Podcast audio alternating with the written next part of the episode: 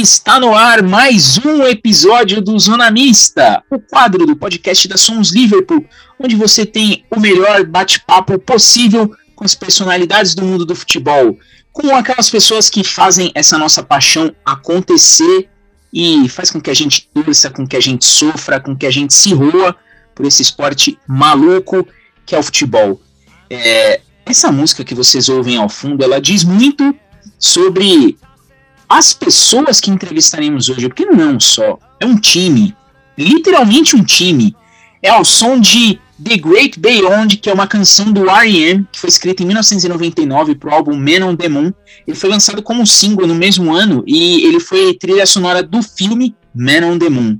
Nessa trilha tem alguns diálogos do filme e no final da faixa, enquanto tá tocando ali a música, é, tem uma versão de rádio dessa música que é tocada ao fundo, como se fosse alguém sentado escutando no grande além. E ao som de The Great Beyond, de R.E.M., que eu dou as boas-vindas aqui. Eu vou começar com esses convidados que eu tô, eu tô muito contente. A gente já tá um tempinho aí para para marcar, deu certo. O pessoal vai contar aqui a saga pra gente chegar aqui hoje, mas eu tô com uma galera espetacular lá de Atlanta, na Geórgia. Eu vou deixar eles se apresentarem porque vai fazer muito mais sentido para você que está nos ouvindo. Vou começar ladies first. Giovana, por favor, seja muito bem-vinda ao Zona Mista aqui da Sons Liverpool. Obrigada, é um prazer estar aqui, né? A gente se encontrou aí pelo Instagram é... e deu certo aí hoje da gente estar aqui junto. Então, meu nome é Giovana Grasman, eu sou a manager aqui do Atlético Atlanta, né? É, na, no Brasil seria a função de supervisora, né? E fico mais aqui com a parte de operações de dia de jogo, logística, né? Eu cheguei agora em 2021 e tô aqui há três meses e está sendo uma experiência maravilhosa aqui, muito, muito conhecimento e tá aprendendo com pessoas que estão há, há anos aí no meio é espetacular. E o treinador desse time é uma figura que tem no DNA, né? O treino tá no DNA. Ele, eu vou deixar ele se apresentar e ele vai dizer da onde que veio esse DNA. Gabriel, seja muitíssimo bem-vindo ao Zona Mista. Obrigado, obrigado, Diego. É prazer aqui, como a gente falou, né, estar tá aqui com vocês, fazer parte desse podcast aí que tem uma, uma iniciativa, né, muito bacana. E, bom, o DNA não, não tem como negar, né? Eu sou, sou filho do Caio Júnior, tenho muito, muito, muito orgulho de falar isso em todos os sentidos. E, e hoje, né, tô seguindo é, a profissão do pai, é, que está no sangue, né? Fiquei um tempo longe, voltei e hoje, hoje tenho muito orgulho de estar aqui no Atlético Atlanta, muito, é, muito grato né, ao João e ao Rodrigo que me deram a oportunidade de estar aqui. É, e seguindo a, a, carreira do pai, né? Se Deus quiser um dia chegar no nível que ele chegou. E vai chegar, não tenha dúvida disso. E seguindo com esse time de especialistas aqui, João, seja muitíssimo bem-vindo você também ao episódio do Zona Mista da Somos Liverpool.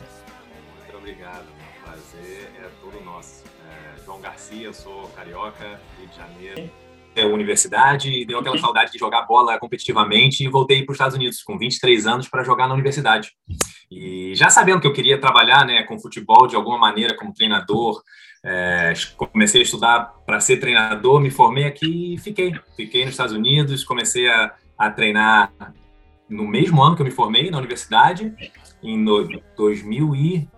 2012, 2011, é, já estou há 10 anos nessa função de, de, treinador e agora dono de clube, né? Em 2017 foi quando abri o meu primeiro clube de futebol aqui, é, a, a, com o Rodrigo, né? O Cruz estava comigo nessa lá em Miami e, e aí hoje estamos em Atlanta. Depois vamos contar essa história, como que tudo aconteceu.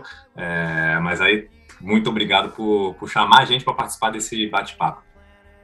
Eu fecho com ele que é Xará do nosso vermelho nervoso aqui. Rodrigo Cruz, seja muito bem-vindo ao nosso podcast. Obrigado, obrigado, gente. além de Xará, o meu nome ia ser Rodrigo Barbosa, tá? decisão entre ela e o meu pai, e daí meu pai ganhou e ficou Rodrigo Cruz. Aí o Barbosa ficou com a minha irmã. Senão ia combinar em tudo aí. Bom, mas eu sou. O, ia ser realmente uma cópia, né? Idêntica. Só que eu paulista e você carioca. é, eu sou de São Paulo, sou de São José dos Campos, interior de São Paulo. É, fui jogador de futebol profissional por nove anos. Encerrei minha carreira aos 25 para 26, depois de uma lesão é, no joelho. Foi meu jogador, hein? Fui o jogador do João em 2015 no Miami, que eu vim para os Estados Unidos. Foi lá que eu conheci ele. É, ele que me trouxe para cá a primeira vez como atleta. Eu voltei para o Brasil, rompi o ligamento cruzado, tive uma série de lesões em 2016. Em 2017, é, eu recebi outro convite dele para me tornar treinador. Foi então que eu comecei é, junto com ele lá no FC Ginga, em Miami. Uh, a gente começou o clube lá, depois, no, no mesmo ano, eu acabei me transferindo para Conérica como treinador. Em 2019 a gente se reencontrou aqui de novo em Atlanta e, e começamos o nosso atual clube aqui. E graças a Deus está indo muito bem. Muito feliz pela oportunidade de estar aqui com vocês aí, batendo esse papo. Nós que estamos extremamente felizes. Esse episódio aqui ele promete. Ainda bem que ele tão logo gravado, tão logo irá pro ar. Agora, agora eu vou com o meu time aqui. Rodrigo, seja muito bem-vindo a mais um Zona Mista. A gente tava com saudade de gravar Zona Mista, né? Salve, salve Diegão, salve Lucas, salve nossos queridos convidados aí, obrigado aí pela oportunidade é, de estar podendo papear aqui com vocês sobre isso, essa resenha que promete. É, espero que seja é, gratificante para para todos vocês também, assim como provavelmente vai ser para a gente. A gente está muito animado com esse episódio. Já faz um tempo realmente, Diegão, que a gente não grava um ZM aqui. É, tava fazendo falta realmente com essa batida dos jogos do Liverpool só, episódio sobre o nosso querido pulsão da massa.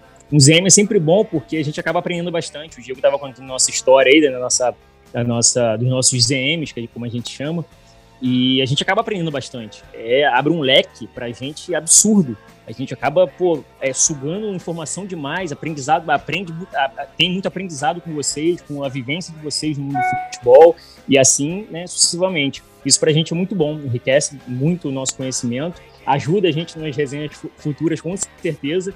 Isso é muito bom, espero que vocês gostem, seja muito bem-vindo a todos. E tem ao Gabriel aí, ó, né? Sou carioca, como bem disse, sou alvinegro de coração e nosso saudoso Caio Júnior né, fez um excelente trabalho na frente do fogão era carinhosamente conhecido pela torcida aqui no Rio como nosso querido Harry Potter, né? A gente chamava é. ele assim na época.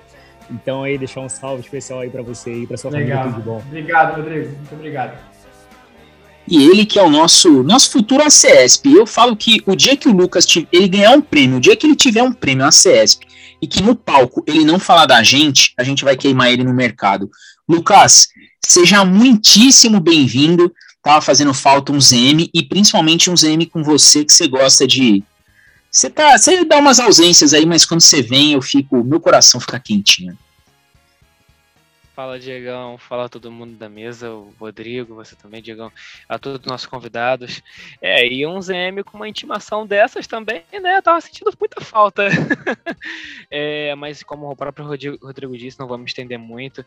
É muito legal quando a gente faz um ZM, porque a gente vai acabando aprendendo muitas coisas, que o mundo do futebol é muito abrangente, o pessoal pensa que é muito simples, é só você pegar, treinar e você jogar a partida, ganhar o título, ganhar, o, ganhar a partida, o jogo, mas não é só assim, tem muita coisa por trás e a gente sempre tenta trazer essas informações além, né, para o pessoal conhecer mais, se inteirar mais do, do, do, que é realmente um futebol feito desde, desde o início, desde o zero.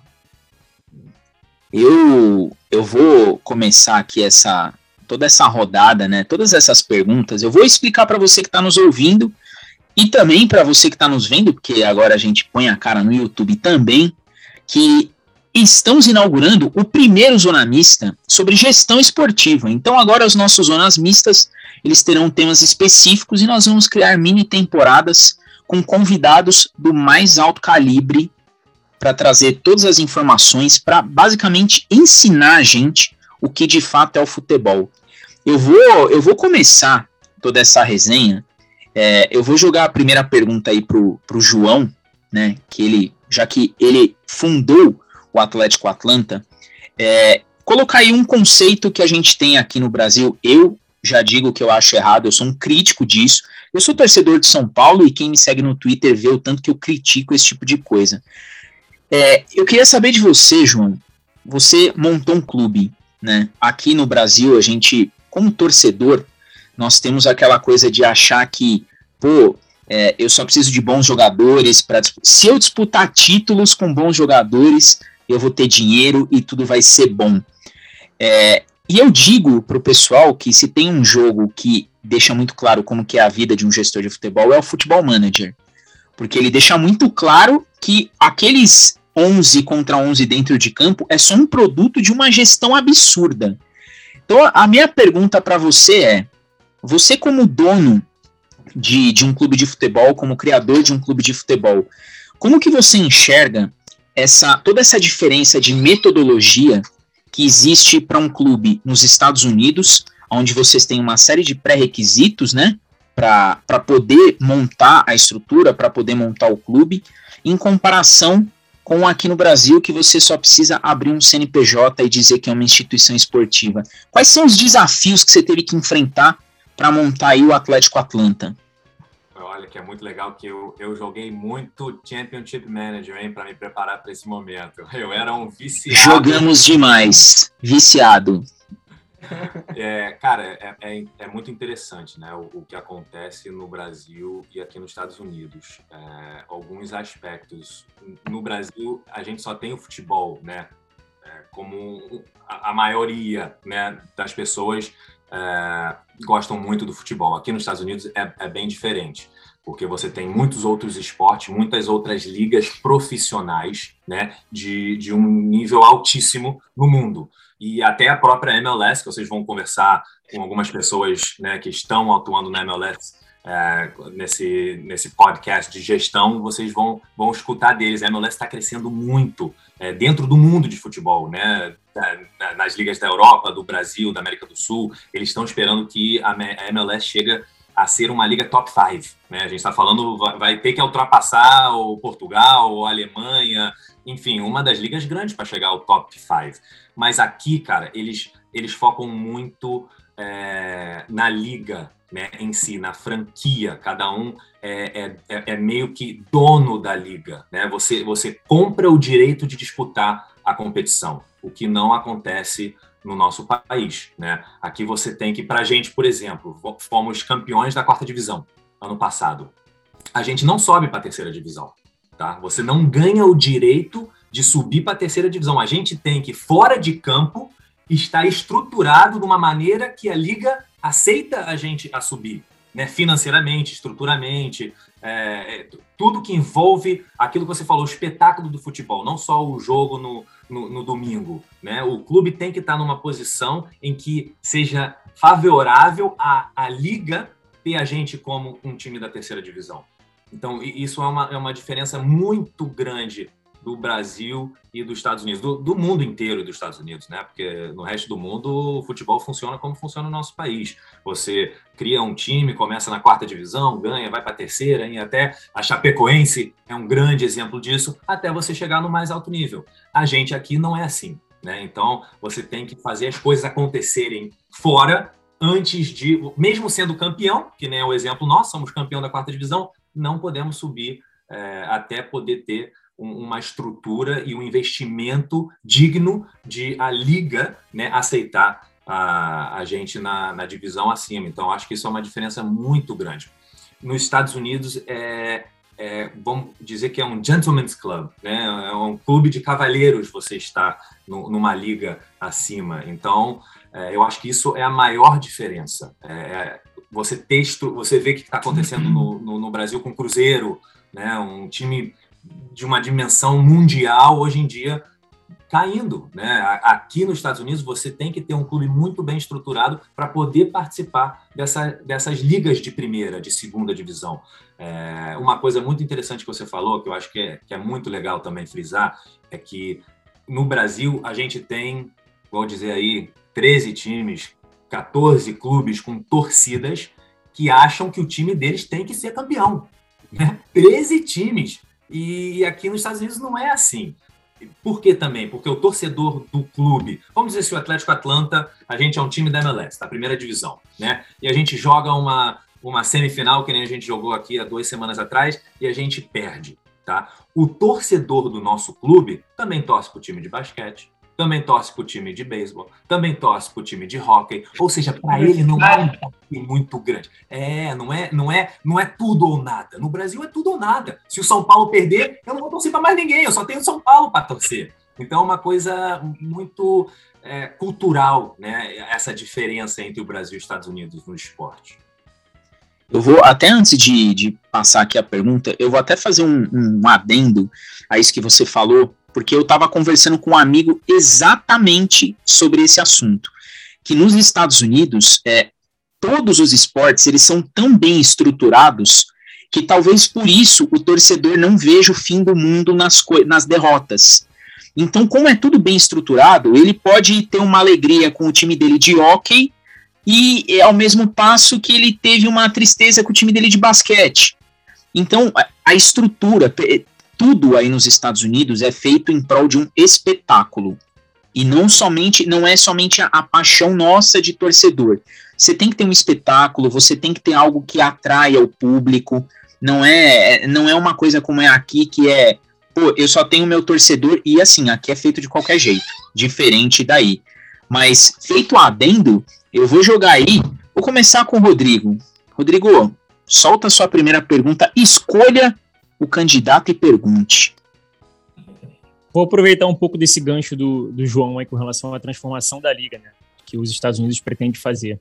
É, hoje em dia, a gente já consegue até ver um pouco desse cenário, né, João? É, hoje a gente tem vários jogadores do futebol sul-americano, não só brasileiro, saindo daqui diretamente para a MLS, por exemplo.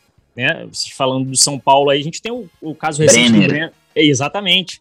Então, assim, é, também tem aquele Blanco. Jean né, Mota que... acabou de chegar aí. Então, assim, tem uma série de, de jogadores que saem daqui do, da América do Sul agora, ao invés de fazer a ponte direto para a Europa, né, vão lá para a MLS, vão, vão, vão diretamente para lá, para a principal liga né, americana. E pode ser, pô, né? Tem questões financeiras também são muito boas, muito melhores do que a daqui para esses moleques que são novos. É, eu acredito que também tem um pouco disso, mas também justamente por conta dessa maturação, desse amadurecimento da própria liga. Hoje a MLS é um, é um campeonato atrativo de se assistir. Eu lembro, eu, eu, sou um pouco velho, né? Eu lembro da, da MLS na época que tinha aquele lance de pênalti que o cara vinha com a bola do meio de campo, pô. Aquilo era, assim, era bizarro demais. É, aquilo era bizarro demais para mim, sabe? Então, assim, hoje, caraca, você vê uma partida MLS, você, é pique campeonato europeu, pô. É, é, é, é nesse naipe. Então, assim, é, é, a gente consegue até entender um pouco dessa dinâmica hoje do, do, do, do futebol norte-americano tá crescendo dessa forma. E eu queria entender um pouquinho de vocês. Você acabou de explicar esse lance de você, o, o, o clube em si, né, não, não basta ser campeão para ele subir, né? Para ele ter o direito ao acesso. E aí, como é que funciona para vocês, que acabaram de ser campeões de uma divisão, né? Como é que vocês precisam estruturar isso internamente para conseguir chegar? Beleza. Na próxima temporada a gente consegue almejar o título, mas eu vou estar com essa base estrutural aqui acertada para eu conseguir subir, conseguir esse acesso, galgando, obviamente, que Deus abençoe, que vocês cheguem a MLS um dia, ainda vou tirar onda ainda por aí. Quem sabe, né? Cara, e a MLS tem, tem mudado muito, né? Você falou, aquela época que começou, é, que ninguém sabia. A MLS começou como um, é, uma promessa da Federação dos Estados Unidos, não, não é nem uma promessa, é um requerimento da FIFA para ter uma Copa do Mundo aqui nesse país, em 94. Né? Para você ter uma Copa do Mundo no seu país, é, o país tem que ter uma liga é, ligada à FIFA. E os Estados Unidos não tinham uma liga profissional, então começaram com a MLS em 96, só dois anos depois. Aí a MLS passou por umas fases, né? Primeiro, o que, você precisa quando você começa alguma coisa? Você precisa de visibilidade, né? Eu preciso que todo mundo é, saiba o que está acontecendo aqui. Então a MLS fazia o quê? Comprava jogadores é, grandes e que estavam se aposentando com muito segmento mundial. O próprio Steven Gerrard, do ídolo do Liverpool, né, veio para o Galaxy. David Beckham, ídolo do Manchester United, veio para o Galaxy. E começaram assim, né, trazendo os, os medalhões do futebol, que já não tinham muito mais a dar né, em nível técnico, físico, técnico não falo, mas não aguentava tanto, né, dar o espetáculo que ele dava quando ele estava no seu auge. É, e começaram assim. Aí que, que eles foram percebendo? Que tá bom, eu, eu vou comprar o Steven Gerrard, é, eu vou investir uma grana no Steven Gerrard, ele vai vir aqui, vai jogar dois anos e vai aposentar. Né? E tudo que eu investi nele, qual é o retorno meu? Eu vou ter um retorno fora de campo, de marketing e, e tudo mais, mas eu não vou ter mais nada a ganhar com ele como jogador, né? E eles começaram a mudar agora. E tem muitos brasileiros jovens vindo para cá, o Thales do Vasco, né? Que foi é, o, é, o, campeão da MLS mais novo da história agora. Foi campeão com o New York City, que é, é, parte do mesmo grupo de investimento do Manchester City, né? O City Group. Aí o que, que eles estão vendo? Tá bom, vou pegar um jogador jovem do Brasil, vou botar ele na MLS. O valor do jogador, quando ele chega na MLS, Rodrigo, é, instantaneamente o valor dele multiplica muito. Tem uns casos uns caras indo para Eles estão indo para o Uruguai, comprando um jogador de 500 mil dólares no Uruguai, jovens, com potencial. Eles chegam na MLS, assinam um contrato, o valor de mercado dele já está em 2 milhões. Então, a MLS entendeu que no futebol você pode fazer dinheiro vendendo jogadores. Né? E esse agora é o modelo que eles estão seguindo. Vamos fazer um investimento num, é, num jogador para que daqui a dois, três anos a gente possa vender ele para a Europa e ganhar muito mais em cima disso. É, e, a ML, e o que é interessante é que a MLS, como liga, tá, ela detém o direito do jogador. Então, o, o Thales está tá no New York City, né? mas um percentual do valor de venda dele vai direto para a liga, não é nem do clube. Então, o, o, o jogador é meio que emprestado da liga para o clube entendeu? Uma coisa que não tinha antigamente. Por quê? Porque nos esportes americanos não funciona dessa maneira, tá? O, o, o a NBA, a NFL, a NHL, né, beisebol, o jogador é draftado quando ele sai da universidade, ele vai para um time, ele pertence à liga. O contrato dele é com a liga. Se esse jogador, tá, o Rodrigo tá com é, com um jogador no time dele, o Lucas quer comprar o jogador do Rodrigo. Pô, esse jogador é muito bem, eu acho que ele vai encaixar no meu time. O Lucas não compra o jogador do Rodrigo. O Lucas fala: pô, Rodrigo, eu tenho Fulano e Ciclano, eu te dou esses dois, mais um futuro draft pick daqui a dois anos para eu poder ter o teu jogador. Então eles fazem uma troca. Não tem um, uma troca monetária pelo jogador aqui nos Estados Unidos. E isso é meio que inusitado para eles. Eles foram pegando aos poucos, né? Que, poxa, se a gente pegar um jogador brasileiro muito barato, né? Daqui a dois anos a gente fazer um lucro de 200 em cima do jogador, vale muito mais a pena para a gente do que pegar né, um cara de 38 anos que, que vai se aposentar. Então, eu acho que a MLS está nessa transição de entender o mercado mundial do futebol, que não é algo que o americano é, tenha noção, não tem experiência com isso. A gente falou uma coisa aqui há pouco tempo do, da alegria de ser campeão.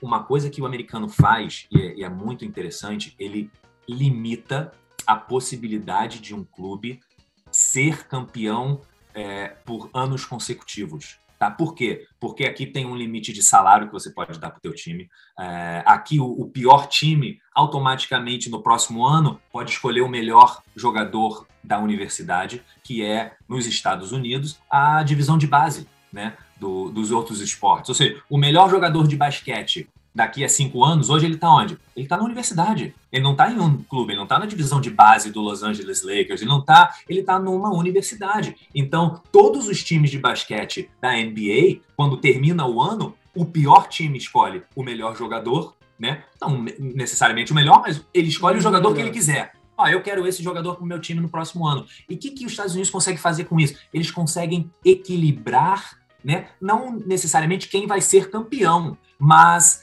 poxa, o time do Lucas está muito bom. Ano que vem ele não vai poder renovar com esses jogadores porque eles já estão no limite de salário. Ou seja, o Lucas vai ter que trocar um jogador para o time do Rodrigo. Né? Então eles conseguem equilibrar as ligas dessa maneira. Por quê? Porque eles entenderam que o, o campeonato, a competição, a vitória traz o quê? Ela traz alegria né? E eu tenho um país inteiro. Por que, que eu quero que só o, o, o, cara em São Paulo tenha a alegria de ser campeão? Não, eu quero que o cara em Fortaleza seja campeão. Eu quero que o cara é, no Paraná seja campeão. Então eles conseguiram equilibrar tudo isso.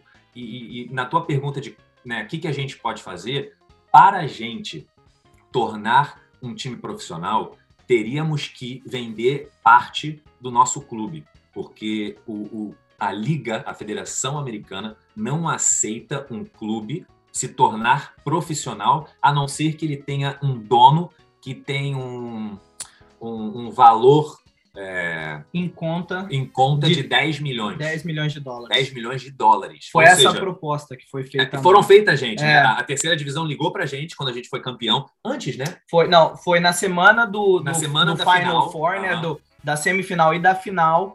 O dono, um da dos donos da, da, da terceira divisão entrou em contato com a gente, oferecendo a possibilidade da gente entrar na terceira divisão no próximo ano com um desconto muito grande na entrada, porque o FII, o FII assim, né? O primeiro pagamento, a entrada seria em torno de 350 mil dólares. E a gente ia dar 150 mil dólares de entrada e teria que investir dentro do clube no mínimo um milhão e meio por ano. Para os jogadores, com viagem, tudo. Isso teria que ser em, em contrato. Porém, 35% do nosso clube teria que ter um dono Nesse nome, tem, né? 35% teria que ter um dono que na conta dele comprovasse 10 milhões de dólares. Então, a gente só tinha oito. Aí eu falei, poxa, não vai dar, vai faltar dois. Brincando. A gente não tinha oito. Só, só Mas, tinha oito, só. A gente só tinha oito, faltava dois. Aí a gente olhou e falou, poxa, e agora? Aí ficou nessa, mas infelizmente a gente foi uma proposta muito rápida, a gente tinha três meses para decidir. Então não era simples. A, até que na, naquele auge, a gente estava sendo conhecido o melhor, a gente estava sendo considerado o melhor clube entre 380 clubes daquela divisão. Ou seja, a gente estava vindo, se eu não me engano, de 19 vitórias em 19 jogos, sem empate, sem derrota. Então aquilo estava chamando muita atenção de investidores. Nosso patrocinador chegou naquele ano também para a gente, então aquilo estava muito bom. Não, não era difícil vender uma parte do clube. O difícil era, além do cara comprar uma parte do clube, comprovar 10 milhões de dólares na conta para a gente entrar para a terceira divisão. Foi então que a gente falou: bom, vamos focar na final, vamos focar na semifinal aqui agora, vamos tentar ser campeão. Depois disso a gente vê o que a gente faz. E, e foi assim: a gente não, não teve condições financeiras para entrar nessa, nessa terceira e divisão. nem se a gente tivesse condição financeira, a gente ia ser aceito, porque tem que ele, eles fazem isso como uma garantia. Para quê, né? É, para a gente não entrar, dois anos depois a gente chegar para ele e falar, pô, a gente não, não consegue, a gente não aguenta é. né, manter o clube com viagem de avião. Hoje em dia a gente não faz isso. O máximo que a gente dirige é quatro horas de ônibus, Sim. né, para jogo. Então, para a gente se tornar um clube profissional de futebol, Rodrigo, a gente teria que vender pelo menos 35%, 35%, do nosso clube para alguém que tenha um valor líquido total né, de 10 milhões de dólares. Então é assim que funciona aqui. Que aula! Meu Deus! eu já tô com umas cinco perguntas aqui. Meu Deus, você se prepara, Giovanni e Gabriel, que vocês vão bombardear. Lucas, chegou sua hora de brilhar, Lucas.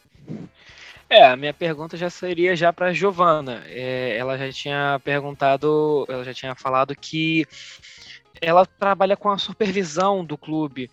É, a minha pergunta seria bem básica inicialmente. Seria qual seria o maior, o maior desafio na supervisão do clube em si, um clube de MLS que claramente a gente já ouviu que não tem o mesmo a mesma visão que um clube europeu ou até mesmo sul-americano, é, a forma que você trabalha o clube é completamente diferente. Qual seria a, uma, maior desafio que, que teria ter um trabalhar com um clube de quarta divisão, terceira divisão da MLS? Então, Lucas, o que a gente sofre na pele aqui é, por exemplo, um clube profissional hoje, da MLS, aí do Brasileirão, você recebe lá no início da temporada o teu calendário, você tem data, as datas que você tem jogo, você tem a, a, a, companhia que vai fazer toda a parte de logística de voo, já vai arranjar isso para você, e você tem os lugares que você vai jogar, os campos. Então, se você vai jogar lá em Curitiba com o Atlético Paranaense, você já vai jogar na Arena da Baixada. Ponto. O que acontece aqui com a gente? A gente recebe lá no início da temporada a, toda, todas as datas dos jogos. Ok. Chega agora, por exemplo, no final do ano, um problema que a gente teve. Aqui o esse, o esporte para adolescente, né, que chama Youth Soccer aqui, é muito forte para criança e adolescente.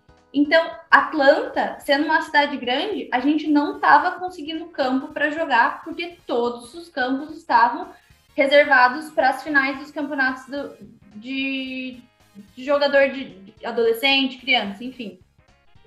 Então, isso é um problema que a gente tem, assim, que a gente tem que sempre tá dando um jeito. Então, achar campo. É, por exemplo, a gente tem a, aqui nos Estados Unidos, eles são muito rigorosos quanto a é, tempestade.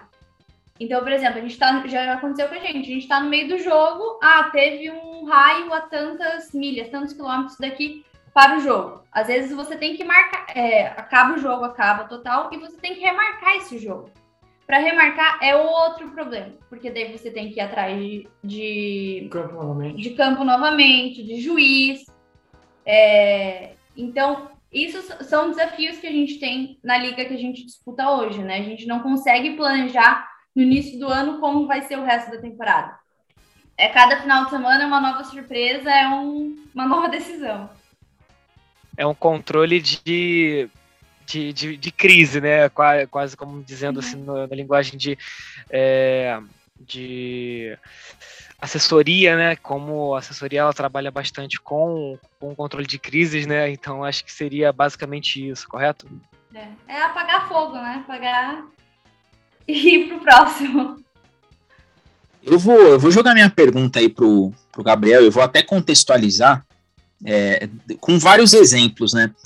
É, você, o João já mencionou aí muito bem, e aí, por favor, vocês me corrijam se eu tiver errado, porque aí é a leitura de um torcedor. É, os Estados Unidos, no começo, né, na ideia da, da MLS, é, foi exatamente de levar jogadores badalados para dar aquele up na liga, né? E aí a gente pode voltar até lá na década de 70, quando teve aquele boom com o Pelé, o Cruyff indo jogar como as grandes estrelas, né? E aí, recentemente, Ibrahimovic, o Pirlo, o, o, o Steven Gerrard, David Beckham, uma série de jogadores estrelados para movimentar a liga. Então a gente consegue, a leitura que eu faço, tá? É de que saiu de uma liga que buscava nomes atrativos para aparecer no mercado para uma liga que está entrando na transição de ser uma liga de desenvolvimento para ser uma liga de alto nível. E por que, que eu coloco isso? A gente percebe alguns jogadores jovens indo para os Estados Unidos para jogar na MLS e basicamente são jogadores que quando a gente vê aqui no Campeonato Brasileiro, a gente olha e fala, pô, o cara não terminou a formação dele como jogador porque o cara tem dificuldade de dar um passe mais longo, o cara não cruza direito, o índice de acerto de bola longa é mais difícil, o cara não finaliza bem, ele tenta finalizar com a outra perna, mas ainda não está conseguindo. E aí eu vejo, Gabriel, nos seus stories ali, você fazendo os treinos com o pessoal e às vezes em campo reduzido e algumas jogadas. É, você vendo isso no dia a dia, como que você enxerga essa nossa, eu não vou chamar de falha é, de treinamento, de falha de formação de jogador, porque eu acho que é mais uma falha de gestão dos clubes, que tem que vender logo essa molecada, porque o clube está fazendo dívida. E aí, um, um entre parênteses para minha crítica aos clubes brasileiros. Eles vendem os jovens, recebem um belo dinheiro e não é para diminuir a dívida, é para fazer outra dívida. Então, a gente tem esse problema. Pô, tem que vender um moleque com 17, 18, 19 anos, eu acho que ele já está muito velho para ir para os Estados Unidos. Mas ele vai quando ele é muito bom. Então, como é que você enxerga, Gabriel, você receber um cara, é, ou você treinar um cara, e você vê que ele ainda não terminou a formação dele, não terminou os fundamentos, ele ainda tem algumas dificuldades. Como é que você enxerga isso no treino? E você, assim, desenvolvendo o cara, como que você recebe isso daí? Pô, recebi o cara, ele precisa melhorar esses fundamentos, porque aí a gente vai ter um jogador que desempenhe esta função em campo. Como é que você vê isso daí, Gabriel? Olha, eu acho que o fundamento, né, abordando mais essa, essa parte, o fundamento é, é crucial no futebol, né? Acima de, é, de qualquer coisa, acima da parte tática, inclusive, porque a parte tática só consegue ser é, executada de maneira é, correta e eficiente se os jogadores têm é, capacidade técnica né, de, de fazer é, o que foi exigido pelo, pelo treinador, né? Porque a parte tática não é só a questão de onde você vai estar e quando você vai estar lá, mas o que fazer quando a bola chegar até o seu pé, né? É, focando com a bola né, no pé, porque também existe aí o que a gente pode, pode falar muito, né? Que é a, a parte sem bola. É, mas o fundamento é algo que tem que ser treinado e melhorado constantemente, principalmente na base e, na, e, na, e na é, nas idades de, é, é, de evolução, né? Mas no profissional também, porque você nunca vai encontrar um profissional é, perfeito, né? O cara que é acima de tudo em todos os fundamentos. É, inclusive, até recentemente a gente fez um treino aqui é, de estações de fundamento, que foi uma ideia que eu tive vendo uma entrevista do meu pai, inclusive no Botafogo, é, que ele fala que não, isso é uma é, é uma história que conta, né? Que o jogador chega no profissional pronto. E, e, vai bem disso desse exemplo que você estava dando, né? É, por mais é, é, qualidade que o jogador tenha, é, sempre vão existir é, coisas que ele pode estar tá trabalhando para melhorar e estar tá trabalhando com, constantemente, re, repetindo esses movimentos para que ele consiga executar de forma é, é, eficiente no jogo, né? Você pega um atacante que finaliza bem, ele finaliza bem por quê? Porque ele treina, porque ele, ele, ele treina depois sozinho em finalização, a finalização é um fundamento. Então, o, o, jogador que bate falta bem, ele bate falta bem porque ele pratica esse fundamento da falta várias vezes durante um treino, entendeu? O Rogério Ceni mesmo, é, é, acho que ele batia 200 faltas, alguma coisa assim, por, por, por dia, né? É... 300 faltas por dia. Quantas? 300 faltas 300 por dia. 300 faltas por dia. Então, aí você vê que não é à toa, né, que, que você chega nesse nível. É, então, o fundamento é algo que você, principalmente na, na, formação do jovem, né, que a gente tem muitos jovens aqui também, a gente acaba enxergando é, coisas que eles são muito mais fracos, né, em alguns aspectos, e a gente tenta trabalhar com, com eles, às vezes individualmente, depois do treino, é, enfim, a gente tenta enxergar, e como treinador é nosso papel, né, desenvolver os atletas, é, por mais experiente ou não que eles sejam, e, e ajudar nisso que eles, é, que eles têm é, uma falha mesmo, né? Para que eles cheguem no nível profissional mais preparado, mas que entendam também que por chegar no profissional não é suficiente, que chegando lá você tem que se manter lá, e para se manter lá você tem que treinar né, e, e em alto nível e, e repetir muitos dos fundamentos e dos, dos, do, das coisas que você pratica no jogo. E aí, aproveitando também é, o, o, que você comentou da, da má gestão no, no Brasil, eu queria até dar um exemplo que, que é, o que acontece no Brasil é que é, muitos clubes, às vezes, tem um, um jovem, uma a joia, né, na base, e o time às vezes não está indo muito bem num ano e tal, e acabam trazendo esse jovem para o time, time principal e ele por diversos motivos. Às vezes não está preparado, às vezes não tem a parte mental é, pronta para estar tá jogando nesse nível e acaba não indo bem. O que, que acontece? A torcida queima esse moleque que depois não consegue voltar a jogar no nível profissional desse time. E aí vai para outro time, e aí vai, vai girando, vai girando. É muito difícil voltar. Milhares de exemplos de jogadores aí que eram falados, falados, falados na, na mídia, Ô, Gabriel, chegaram no final e não. Ô, Gabriel, desculpa te cortar aí, aproveitando não é, não. o exemplo, o, o, exemplo da Giovana aí com relação ao Atlético Paranaense o Luiz Henrique, pô, cria do Botafogo, o moleque despontou bem em 2015.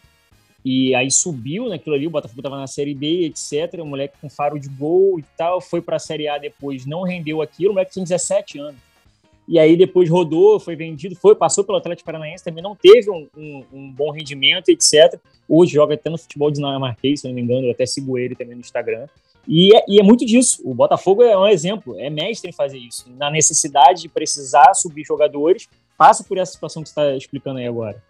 Não, justamente o, exemplo que eu ia dar de como isso é bem feito é o Atlético Paranaense, né? Que a gente vê hoje onde que o clube está, né? É um trabalho aí de 20 e poucos anos do, do Petralha, que, que é amado e odiado ao mesmo tempo pela torcida do Atlético, pelas coisas que ele faz, mas ele é um gênio, né? As pessoas que falam com ele só as pessoas que trabalham com ele, né? E o exemplo do Atlético é o Del Pereira, né? Que ele, ele virou profissional no Atlético Paranaense, não estava bem, foi emprestado para o time B do Orlando City, jogou aqui, passou um tempo aqui, voltou para o Atlético, estava preparado, foi muito bem. hoje está no Flamengo, né? É, foi campeão de tudo com, com, com o Atlético, campeão com, com o Flamengo, é, e hoje ele, o, o termo de futebol é o, ele, ele vingou, né?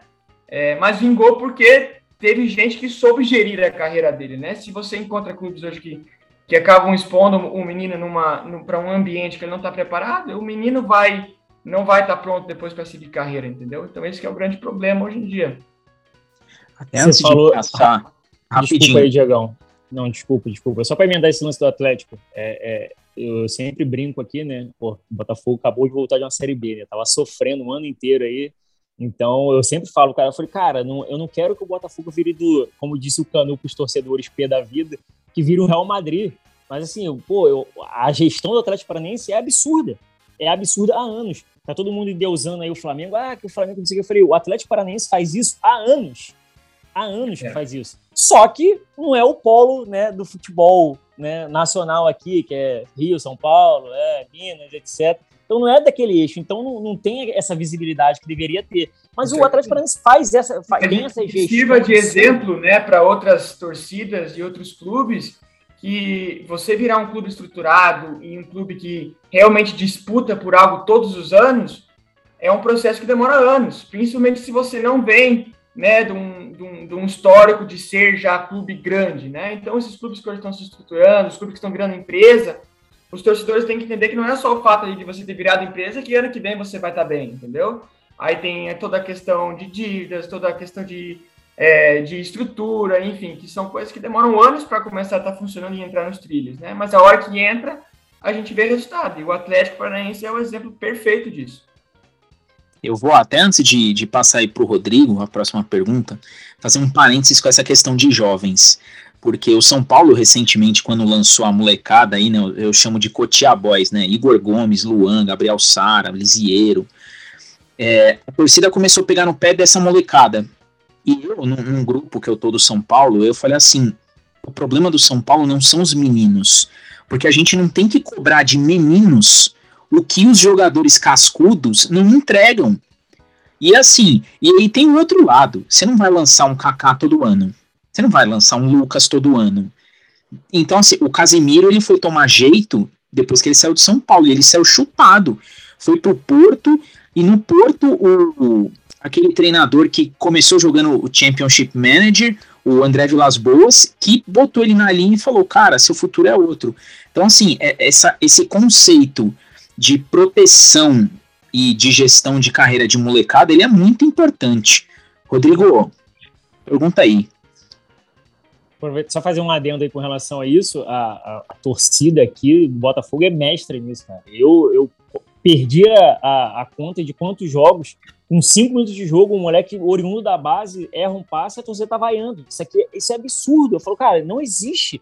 O cara tem 19, 20 anos, tem cinco minutos de jogo, já tá vaiando o moleque não há cabimento. Isso para mim não entra na minha cabeça. É, isso aqui é bizarro demais no futebol brasileiro. Vou aproveitar com relação aos jogadores, né, ao futebol em si, falar com o meu xará e o Rodrigo, é, que ele teve nove anos de carreira, se eu não me engano, se, eu, se, eu, se não me falha a memória, e justamente perguntar para ele como é que, como que funciona isso, né, para um jovem jogador, por exemplo. Ele teve, gostaria até de saber também o porquê que a, a carreira foi brevemente encerrada. É, e como, como que funciona isso dentro do campo, sabe? Esses exemplos de tipo assim, você não está totalmente preparado, é obrigado a subir ou tem a oportunidade, vamos dizer assim, e acaba passando por esses problemas todos, tendo esses, esses é, é entreveros aí no meio dessa jornada.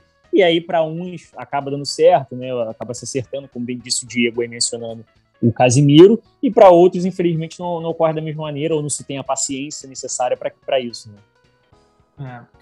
Bom, é, então, tem, tem algo que é, que é muito especial dentro do futebol e muita gente não vê, que é primeiro é a estrutura familiar.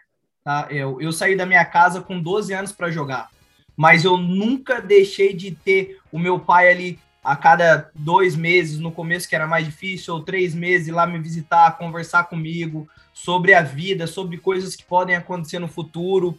E depois disso foi, foram os empresários chegando. Né? Meu primeiro empresário foi o Oscar Bernardi. Eu não sei se vocês sabem, o Oscar disputou três Copas do Mundo pela seleção brasileira, capitão de uma delas, 10 anos de São Paulo. É um cara muito conceituado, muito educado, muito, muito honesto, verdadeiro com as palavras.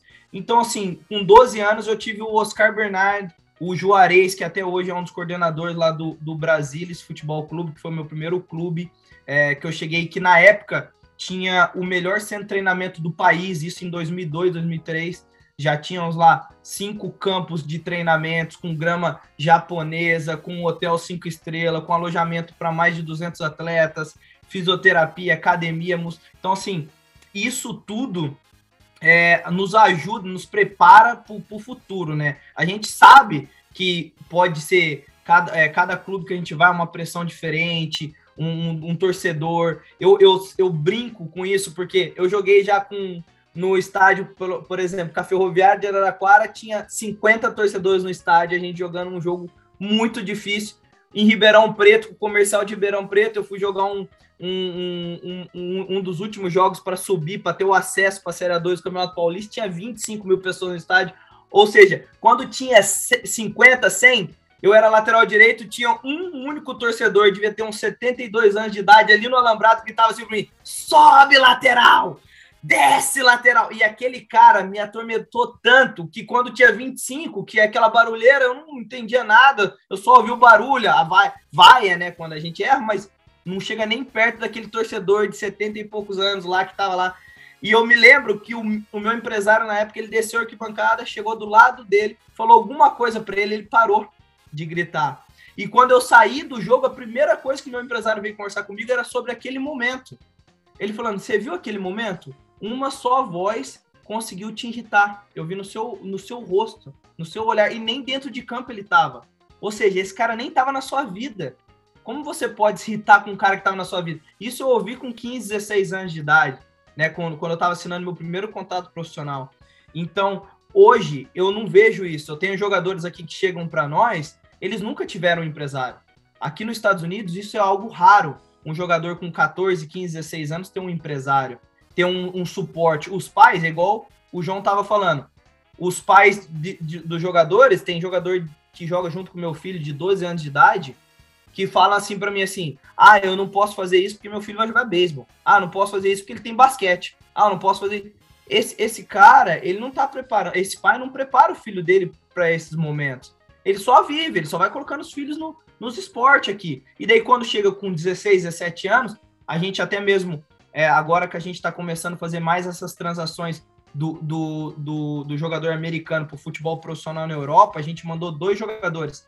Por sinais eram brasileiros, mas estavam aqui, foram para a Croácia dois meses atrás, a gente migrou eles para o futebol profissional, e agora a gente está trabalhando em mais dois, que esses são americanos, que estão indo agora em janeiro, para o futebol europeu também profissional, eles não eles não estão preparados psicologicamente para enfrentar os desafios, porque a pressão é muito grande, entende? Então, assim, é, eu acho que o suporte familiar, quem está do seu lado, te ajudando na sua carreira, isso é muito valioso. Isso nos ajuda, sabe, a, a saber o equilíbrio da, da pressão mesmo psicológica, porque eu tô, eu tô comparando jogadores americanos, mas você estava falando de um jogador de uma Série A, de um menino do São Paulo, igual ele estava dizendo, que está lá, 20 mil pessoas xingando ele a todo momento. É realmente algo muito difícil, porém tudo vai depender de quem que vai estar tá te recebendo fora de campo. O que, o que aquele menino vai fazer quando ele sai daquele jogo que ele passou por essa turbulência? Ou ele vai encontrar a namorada dele, ele vai para uma festa, ele vai para uma balada, ou o empresário dele vai pegar e levar para um restaurante para conversar, os pais deles querem bater um papo. É estrutura, é estrutura extra-campo. Isso funciona como tudo na vida, não só no futebol. É como você vai saber lidar com os problemas, porque isso vai acontecer. As pessoas às vezes falam: Nossa, eu vi vocês quando você e o João começou o clube há três anos atrás. Vocês estavam aqui. Hoje vocês fizeram assim. Não, a gente não fez assim. A gente fez assim, assim, assim. Aí a gente foi subindo. Aí assim, o, o, o, o que eu aprendi na gestão, depois que eu me tornei dono de clube, o que eu aprendi é: você tem que trabalhar mentalmente para passar pelas dificuldades. Bem, essa é o maior desafio de um gestor. Porque conta é como toda outra empresa. As contas mais importantes estão aqui, o dinheiro vai entrando e vai pagando.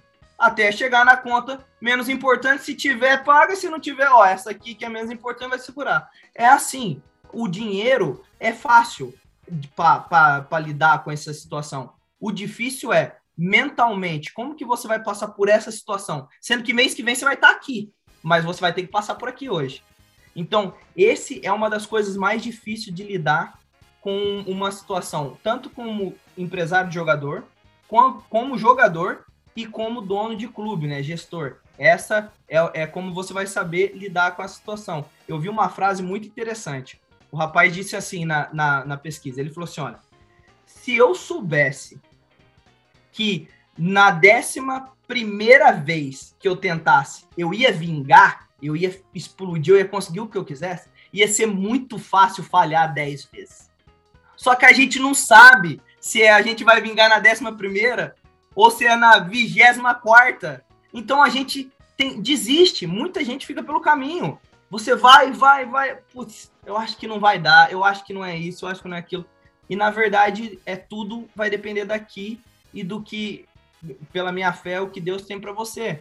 Então, assim, é, é saber suportar os momentos difíceis para chegar nos grandes. Vai ter dois caminhos. Ou você vai ter que criar isso dentro de você e te blindar, ou você vai ter que ter um suporte muito grande do seu lado para te ajudar a passar por essa fase. Eu só digo que esse Zona Mista vai ser um espetáculo. Eu, nossa senhora. Meu Deus. Lucas, sua vez, antes da minha. É, então, eu já iria emendar exatamente nessa questão do psicológico, do psicológico do jogador jovem, principalmente. É, muita, muita gente, assim, até menospreza o que o psicológico é, é importante na carreira de um, de um jogador, né? Seja ele jovem ou até mesmo experiente, dependendo dos casos. Mas, assim, eu queria também saber como é, assim, a o, a gestão do treinador mesmo, né? Da, quem está ao lado do, do, do jogador, está ali dia a dia com ele, treinando, é, orientando, é, passando todas as instruções e decidindo o que vai fazer. É, passaram até mesmo o exemplo do Thales Magno, que ele saiu do Vasco é, muito contestado pela torcida, até mesmo sendo bastante vaiado, xingado, é, questionado a, a torta direito e ele saiu para MLS, né? E acabou sendo campeão, acabou mudando, né? O, o, o, patamar né, que ele estava no momento, ele estava numa baixa, agora já está numa alta. Então eu queria saber mesmo do Gabriel como é é, tratar disso com um jogador, né? Como ter a paciência para explicar para o jogador que, cara, você tem muito tempo ainda para trabalhar, mas vamos trabalhar assim, como, como pode ser feito. É, é um desafio, realmente, né? É, até porque quando a gente fala da parte de, de, de, lidar com o psicológico, lidar com o jogador, a gente tem que lembrar que cada atleta tem a sua. É, a sua personalidade, as suas coisas que, os seus problemas, enfim, cada atleta é um individual, né? Um indivíduo. Então, você, lida com um atleta A diferente do que você lida com um atleta B, né? Quando você tem aquela conversa individual e aquela questão de tentar ajudar ele a, a, a superar alguns problemas ou, ou, manter a cabeça firme, né? Então, acho que o principal é você, primeiro de tudo, você fazer uma análise assim e entender é, quem é esse jogador que, que você está falando, o que, que ele precisa, né? E, e aí você focar em coisas específicas dele, né? Tem atletas que você vai ter que chegar e dar um esporro mais forte, ser mais firme. É, tem atletas que vai ter que chegar quando está muito ruim e focar no que ele faz de, de bom e, e, e, ajudar e dar incentivo. É, isso, isso é o crucial, né? Eu diria. E a parte é, é, mental, eu, eu diria que é muito importante, né? É, é crucial para você chegar no mais alto nível, né? Você vê hoje os atletas, não só no futebol, né, mas em qualquer esporte, os que chegam no, é, os principais mesmo, né? E todos que chegam e se mantêm em alto nível, eles têm um, um, nível de confiança e uma é, é, maturidade emocional, digamos assim, muito forte, né? É, e até gostaria de dar um exemplo de um, de um atleta que nós temos aqui, americano, que chegou aqui cerca de seis, sete meses atrás, e ele era tecnicamente muito, muito abaixo mesmo, né? É, você via que ele tinha dificuldade tanto na, tanto na parte do então, passe, é, de domínio, de a parte tática, só que ele era extremamente confiante, extremamente confiante e acima de tudo ele trabalhava muito, muito, muito, muito firme, muito duro todos os treinos. Então ele dava a vida do, do, do, do aquecimento até, o, até depois do treino fazendo coisa extra e era assim todos os dias. Não teve um dia né, que eu trabalhei com ele, que eu senti que ele é, estava mais ou menos. Não era tipo, ah, hoje ele só treinou, treinou bem. Não, era todo dia acima da, do, de, de, todos em questão de trabalho. Né? Ele até é, é, ele é lateral direito, né? E, e, e, no começo, alguns meses atrás, quatro, cinco meses atrás, nós tínhamos dois laterais que eram muito bons, né? E, e ele chegou pro, pro João e falou: o que, que eu tenho que fazer para jogar? Porque eu sou melhor que esses dois e ele não chegava nem no nível, nem, nem perto do nível dos outros dois, entendeu? Não só, só era aquela... falhou isso dentro do alojamento. e ele já tinha isso na cabeça dele tão firme, essa confiança e esse é, confiança mesmo, né? E, e ele foi trabalhar, não, não, nunca parou, ficou muito tempo sem jogar, não ia para os jogos, nem ia nem para o banco e continuou ali na luta, né? Diária e hoje ele é titular do nosso time e evoluiu um, um, absurdamente, assim, sabe? E é um menino que eu tenho certeza que já já ele vai ter a oportunidade profissional. É, ele continua não sendo o melhor jogador tecnicamente, mas ele evoluiu tanto que hoje ele pode não ter o melhor passe, mas ele dá o passe certo. Às vezes o passe não vai redondinho do jeito que tem que ser, mas ele toca no lugar certo, ele toca na hora certa. Ele tá no lugar certo na hora certa. É, ele, ele tem muita força, né, física. É, ele como lateral trabalhou muito nos cruzamentos, me pedia, ah, coach, depois do treino você pode me ajudar aqui com fazer um, um cruzamento extra. Hoje em dia ele é o melhor, é o que melhor cruza no time. É, então ele é, é, um exemplo muito bacana, assim, sabe, de um menino que você não daria nada, mas no, no, primeiro treino você vê, pô, esse moleque aqui tá dando a vida e eu quero ajudar esse menino, entendeu? Então isso que muitos meninos hoje também têm que entender que e, e até tem um vídeo do Zé Roberto é, que saiu há pouco tempo atrás falando que hoje em dia talento não é suficiente né? Do jeito que o, que o futebol evoluiu, hoje talento não te leva a lugar nenhum, né? É, se você tem talento, mas você não trabalha duro, não, não vai chegar.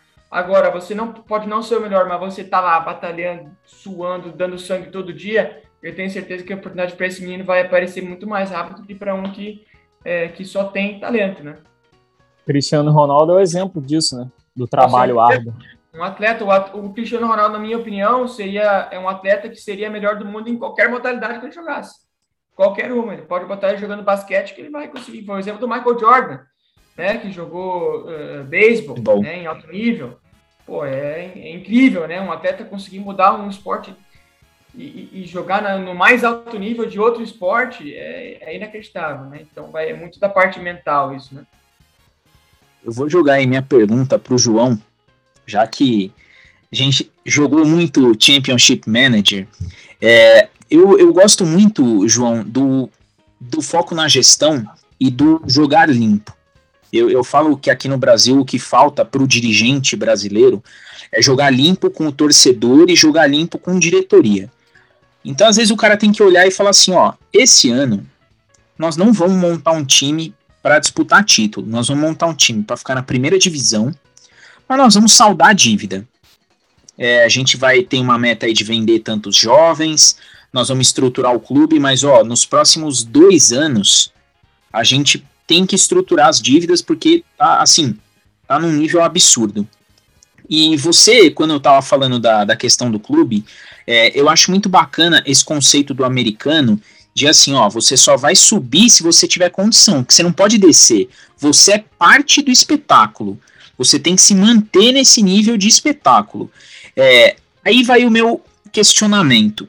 Com as receitas que vocês têm hoje, com a questão da, da gestão do clube, é, como que você vê esse lance de você ganhou, você ganhou a divisão, você teve o, o bate-papo com outros investidores, mas você, ó, opa, eu não vou dar esse passo agora, vamos esperar, vamos desenvolver melhor. Como que você enxerga essa visão tua como dono, como gestor de clube, é, num clube que, mesmo que na quarta divisão, consegue andar sozinho, é, em comparação com clubes aqui do Brasil que têm faturamentos absurdos, e não conseguem fechar. No, ele fecha azul um ano e nos próximos cinco ele está no vermelho e uma dívida que é impagável. Como que você vê esse conceito de gestão aí nos Estados Unidos comparado com o que a gente tem aqui nos clubes brasileiros? Cara, eu acho engraçado que eu estava pensando tá, nessa pergunta quando estava rolando esse bate-papo, muito legal você ter feito. Eu acho que isso é responsabilidade e, e, e consequência, tá? Por quê? Porque você está falando em um projeto falando em Championship Manager, a gente jogava, a gente ficava sete anos num clube, a gente ficava dez anos num clube, né? O diretor brasileiro vai ficar três, quatro anos no clube, e aí o que eu fizer de errado, a responsabilidade é de quem vem depois de mim.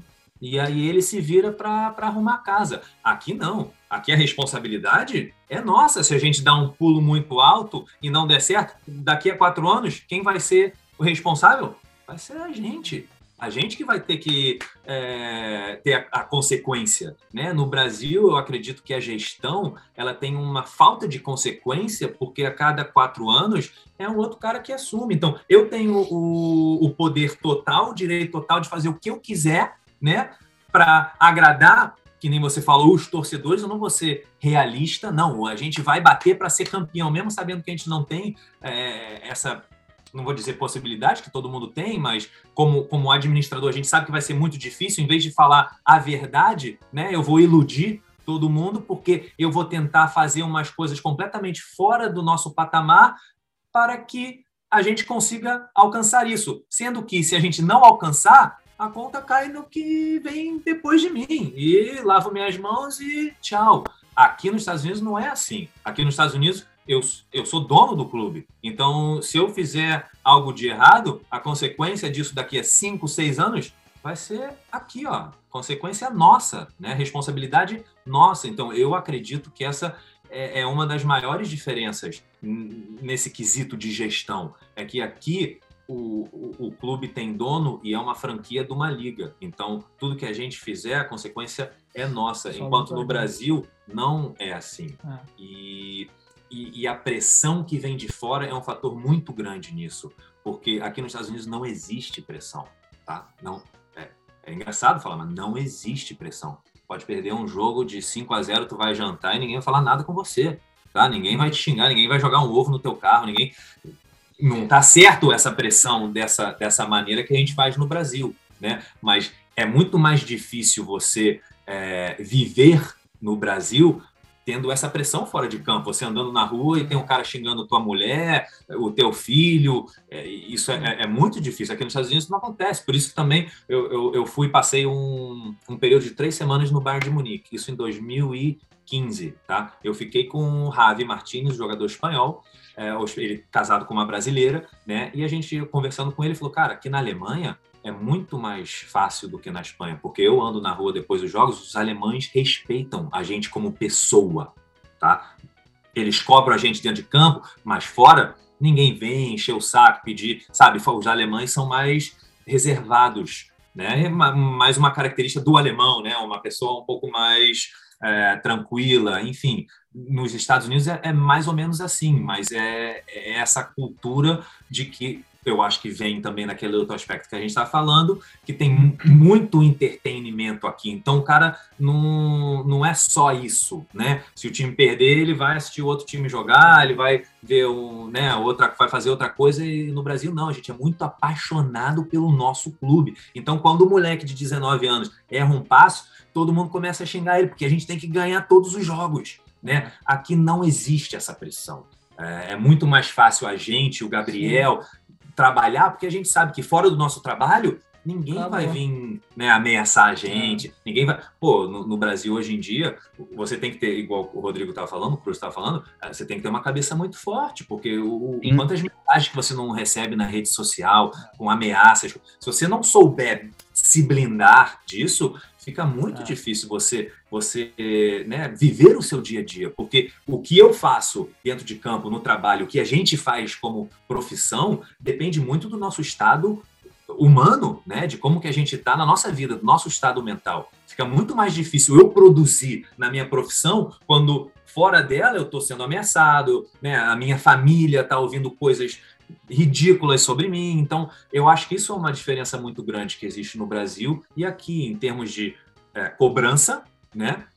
Em termos de responsabilidade pelos atos que eu tomo, que o Cruz toma como é, donos de clube, como o Gabriel toma como treinador de clube, né? A gente fica com essa responsabilidade para gente, mas não tem uma cobrança exagerada, né? É, vindo de fora de campo. Então, acho que isso, isso é a maior diferença nesse, nesse aspecto. É, é a responsabilidade a consequência da, das decisões que a gente toma vai ser nossas até a gente não ter mais o clube, né? Até vender o clube, até o, o que seja, o clube acabar.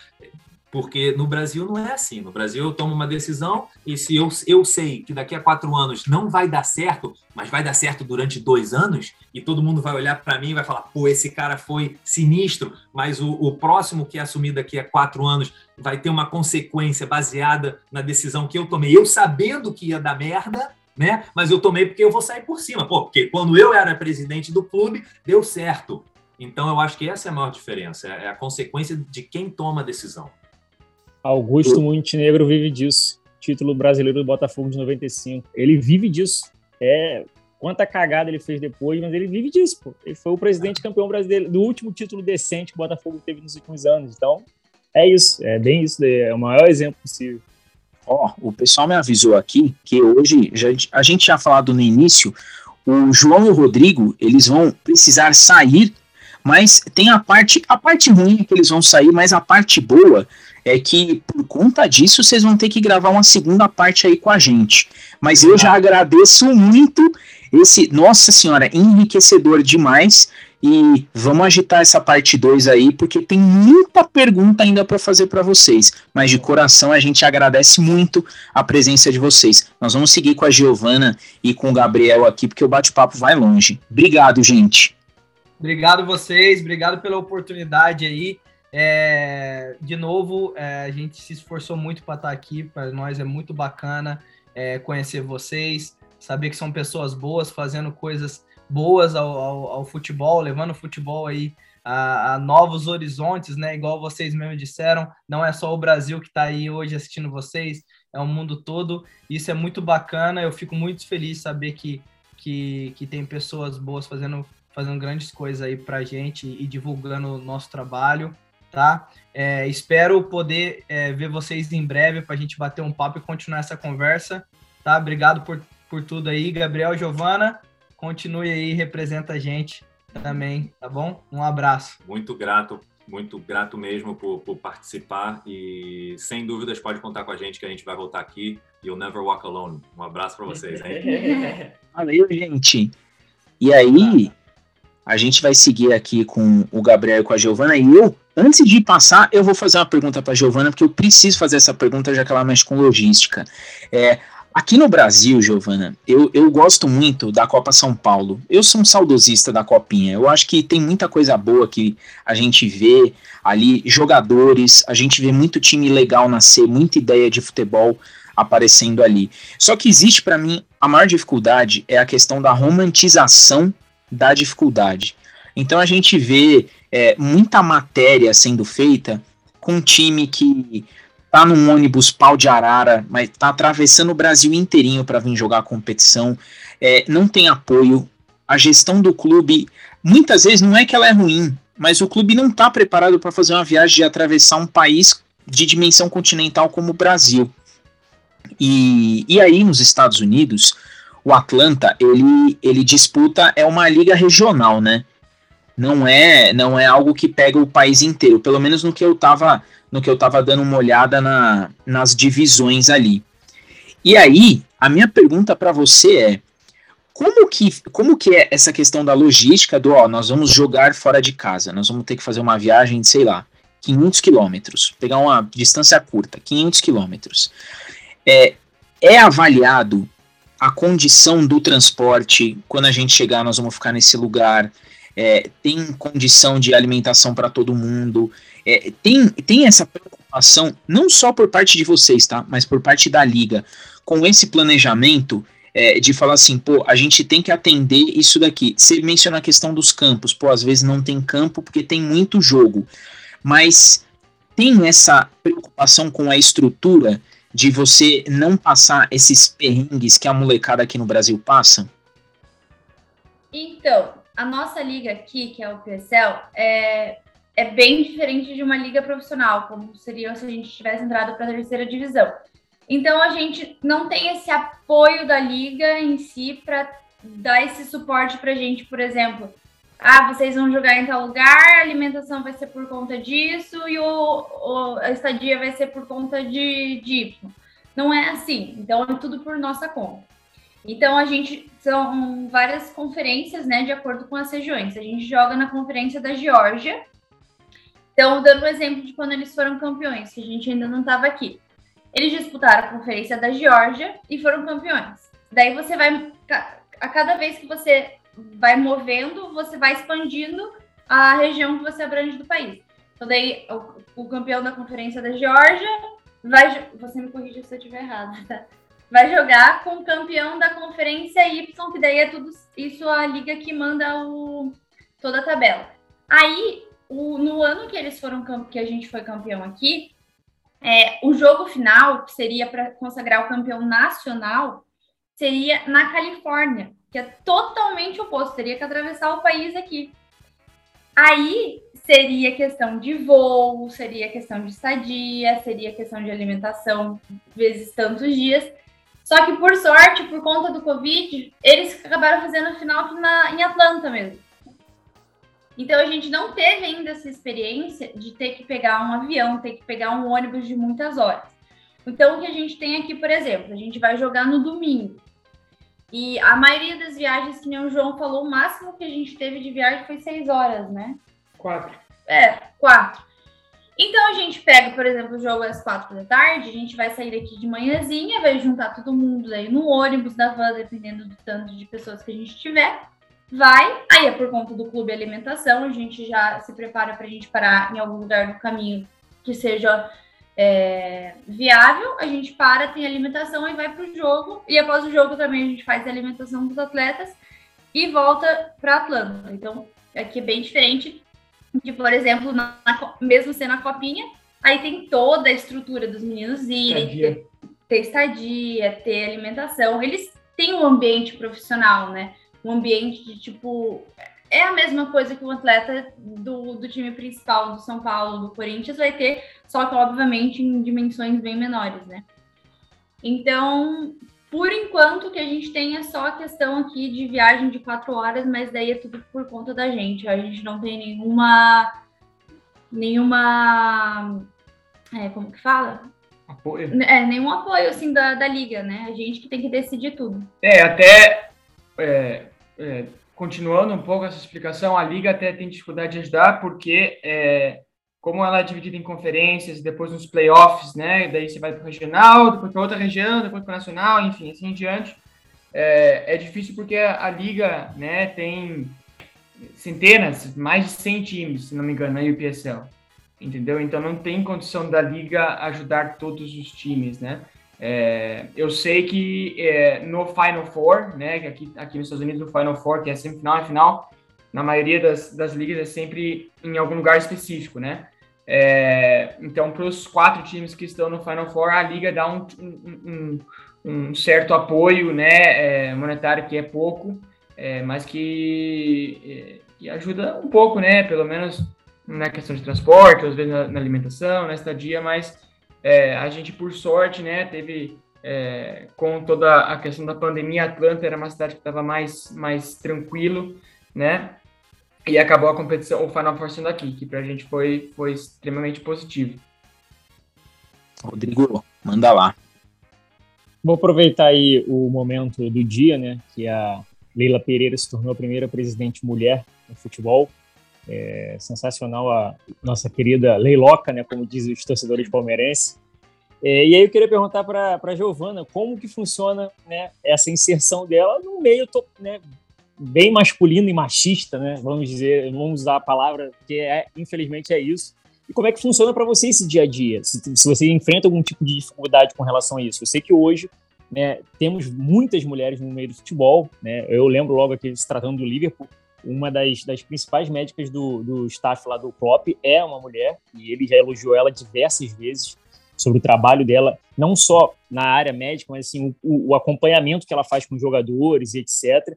Então, assim, isso é muito importante para a gente, a gente ver essa abrangência né, e se espalhando. Nós temos mulheres donas de clubes pelo futebol europeu.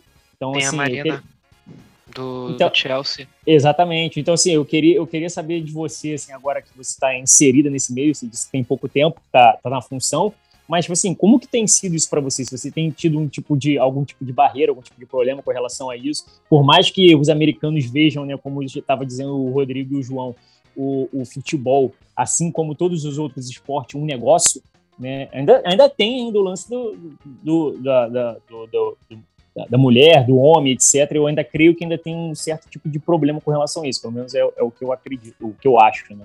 Queria saber de você, como é que é isso aí para ti no dia a dia. Então, é, só contextualizando, né? É, eu cresci no mundo do futebol, meu pai é preparador físico. E então, assim, eu nunca vi. Eu, eu gostava muito de acompanhar o trabalho assim, do meu pai, e eu nunca tinha visto meu pai, tipo, ter contato com uma mulher no, no meio. Assim, sempre quando ele tava falando era homem, homem, homem. E eu lembro que quando ele trabalhou no Atlético Paranaense, ele trabalhou com uma nutricionista e, e ele sempre falou o quanto era tipo, importante o trabalho dela. E eu lembro que isso me chamou muita atenção. Eu já era maior.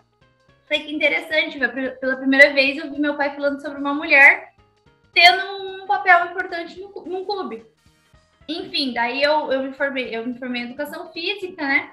E sempre tive muita vontade de entrar pro, pro futebol. Logo que eu comecei a faculdade, eu pensava que eu ia para a parte de fisiologia, acabei não gostando. E eu escutava muito: Nossa, mas você quer para o futebol? É tão difícil já para as pessoas normais, né? Falam. Imagina para uma mulher. Ah, vamos tentar, né? Aí acabei me formando, não, não deu, não segui na área.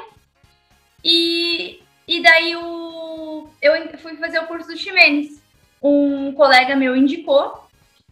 E eu fui com muito medo, porque eu falei, meu Deus, eu não sei o que, eu vou encontrar. Além de eu ser mulher, eu sou nova. Então já tem aquele, aquela coisa tipo, ah, nova, não sabe nada da vida, tá começando. Enfim. E foi no curso do Chimenes, assim, que foi sensacional, foi muito legal, porque eu me senti acolhida. E realmente, tinham poucas mulheres, e a maioria já são pessoas que estão há anos na área, né, como psicó psicólogas, é, tinha treinadoras também, mas geralmente de, de seleção é, de times femininos. Enfim, daí foi quando eu comecei, comecei a me sentir mais confiante é, por estar na área, mesmo sendo mulher e sendo nova, né? É, e hoje eu sou sortuda assim porque eu tô num, num período que as mulheres estão cada vez mais ganhando espaço. Então, as coisas acabam ficando mais fáceis e aceitáveis. Você comentou da Camila Prando, né, lá do Clubhouse. Eu sou extremamente apaixonada por ela como pessoa, com ela como trabalho.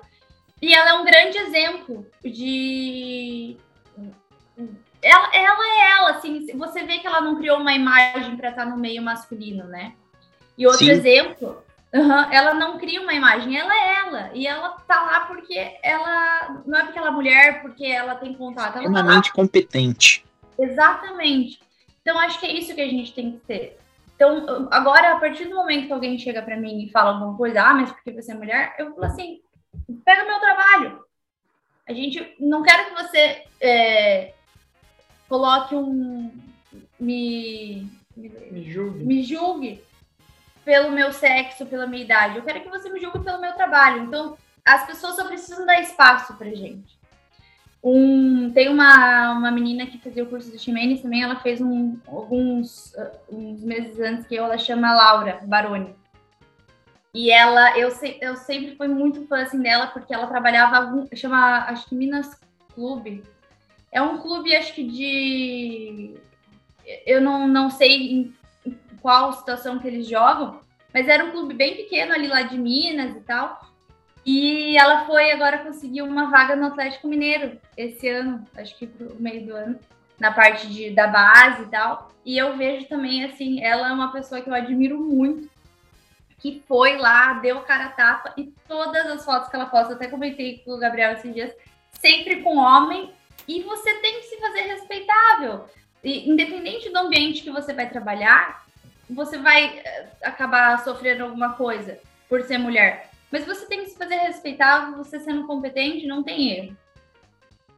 Então, seguimos assim. Lucas, sua vez. É, mais uma pergunta para Giovana. É, vocês mencionaram sobre a questão da Covid. É, tá voltando agora também, tá assolando muito a Europa, tá na iminência dos campeonatos pararem também, algumas é, alguns rumores estão passando isso, alguns jornais já estão discutindo sobre isso. Eu queria saber como é, assim, como você disse que não tem o apoio, o aporte da, da liga para ajudar o clube, para é, é, organizar até mesmo você tem que procurar o juiz, tem que procurar é, um campo, tem que marcar tudo mais. Se por acaso assim a, a, pandemia chegar a um nível com essa nova variante, que seja o que poderia ser feito, o que deveria ser feito, é, é pode ser feito assim depois para remarcar um jogo? Qual seria a maior dificuldade para isso? Porque também tem um prazo, eu acredito que tem um prazo até você completar uma temporada para você se manter no, no no momento certo para você não acabar entrando em outra temporada, jogar duas temporadas ao mesmo tempo. É, como é que é feito essa separação e como é que é feito esse, essa comunicação entre o clube, a gestão do clube, o, a supervisão do clube e o próprio a própria liga que seja? Olha, na questão do Covid, é, é eu ainda não estava aqui, mas o que eu sei é que eles pararam a competição né, ano passado e daí voltou, só que daí, por exemplo, agora a gente acabou num período normal, que foi agora em dezembro, então a gente só começa a temporada em março. O que aconteceu com a gente no começo do ano, né, foi a questão de que voltou depois do, da parada do Covid no meio do ano, e eles terminaram e em questão de uma semana vocês já voltaram para a próxima temporada, né? Então teve esse só um período de uma semana curtíssimo de descanso. E em questão assim dessas situações, a liga ela é bem ela é bem clara assim. A única coisa que a gente sente falta realmente é esse apoio no dia a dia, mas eles são bem organizados quanto a isso. A gente, por mais problemas que a gente teve em questão de, de jogos que a gente teve que remarcar por N motivos, é, entre trancos e barrancos, eles conseguiram fazer tudo certinho no fim, assim. Então, e assim, como são é, a nossa liga é separada por regiões, eu não sei como funciona nas outras, mas pelo menos na nossa, a pessoa que é responsável pela coordenação, é, ele é bem aberto, assim, ele é bem tranquilo para para fazer o melhor para todo mundo, né? Então, quanto a isso, a gente tem um, um certo apoio maior. Assim. Pô, eu tenho, eu tenho uma pergunta aí pro, pro Gabriel, que tava falando bastante aí da questão da cabeça da molecada e tal. É, e, e, um parênteses, tá? É, esses seus trejeitos, Gabriel, de mexer no rosto e tudo mais, cara, me lembra muito o seu pai nas coletivas. É cara, meu é, Deus do céu, cara. Cara, é impressionante você é a cara dele, você tá aí com a mão desse jeito aqui, até o jeito de você encostar, cara, é, é pô, que legal. Cara, que, assim, que sensação incrível. Eu, um segundo parênteses antes de eu fazer a pergunta. É, o seu pai, ele, eu assisti muito a Chapecoense em 2016 e ele fez uma coisa que ninguém conseguiu fazer com um jogador em específico. Ele conseguiu tirar a calça jeans do Kleber Santana. Ele fez esse cara jogar. E assim, eu só tinha visto o Kleber Santana jogar no, no Santos. E depois no São Paulo botaram a calça jeans nele ali e seu pai conseguiu tirar. Enfim, cara, eu tô vendo o Caio Júnior aqui na minha frente. É, que legal, muito obrigado. É, essa questão da, da cabeça da, da garotada, né? É, um outro fator que eu acho que é muito que é muito importante é, a questão da base da, da família, né, de você ter referência tal, e eu não vou nem entrar no mérito da religião, que aí eu acho que é de cada um, mas de uma estrutura familiar que permita o garoto, né, eu me preocupo apenas em jogar. Aqui a gente tem problemas sociais que obrigam o menino a sair da escola, é, não termina ali as suas não termina as suas fases de infância e adolescência, porque muitas vezes o futebol ele é o, o provedor ali da família. É, e aí, pensando nisso, vocês que trabalham com bastante molecada, é, como que você vê essa questão do entorno do atleta? Amizades, o que ele faz depois do treino, como que ele chega no treino, a questão da escola. Como que você analisa isso para um jogador, por exemplo, para ser o titular do seu time? Como é que você enxerga isso e a análise que você faz fala, não, ó, esse moleque aqui ele tem cabeça para jogar durante o campeonato? É, eu acho que é, mais do que essa estrutura familiar, mais do que formar jogadores, ela estraga jogadores, né? Então tem muitos jogadores com muito talento, enfim, às vezes até dedicação, enfim, questão de futebol, né? É, é, não, não, nem entrando nesse quesito, mas que tem muitas vezes pais, né, tios, enfim, família, empresários que é, destroem realmente a carreira do menino por é, tanto escolhas erradas ou muita pressão para cima do menino mesmo, que desde criança está lá ouvindo que ele é o futuro da família, que a família depende dele e que ele tem que conseguir, que ele tem que chegar, que ele é isso, que ele é aquilo. E às vezes é uma pressão, né, é, é, é emocional que o menino não está preparado, né? Então a família realmente tem que blindar o menino dessas, é, é, dessas, dessa pressão mesmo e deixar ele, né, é, tomar conta do destino dele, claro, sempre com influência positiva, com, com ensinamentos, com, é, enfim, com, é, é, é com o, o é, feedback positivo, às vezes negativo, dependendo de, de como o, o, que ele estiver fazendo, mas proteger e blindar mesmo o menino dessa, é, das amizades ruins, da, dos hábitos ruins, porque ser jogador de futebol não é, uma profissão, é um, e não só ser jogador, mas chegar, virar profissional é um estilo de vida, né?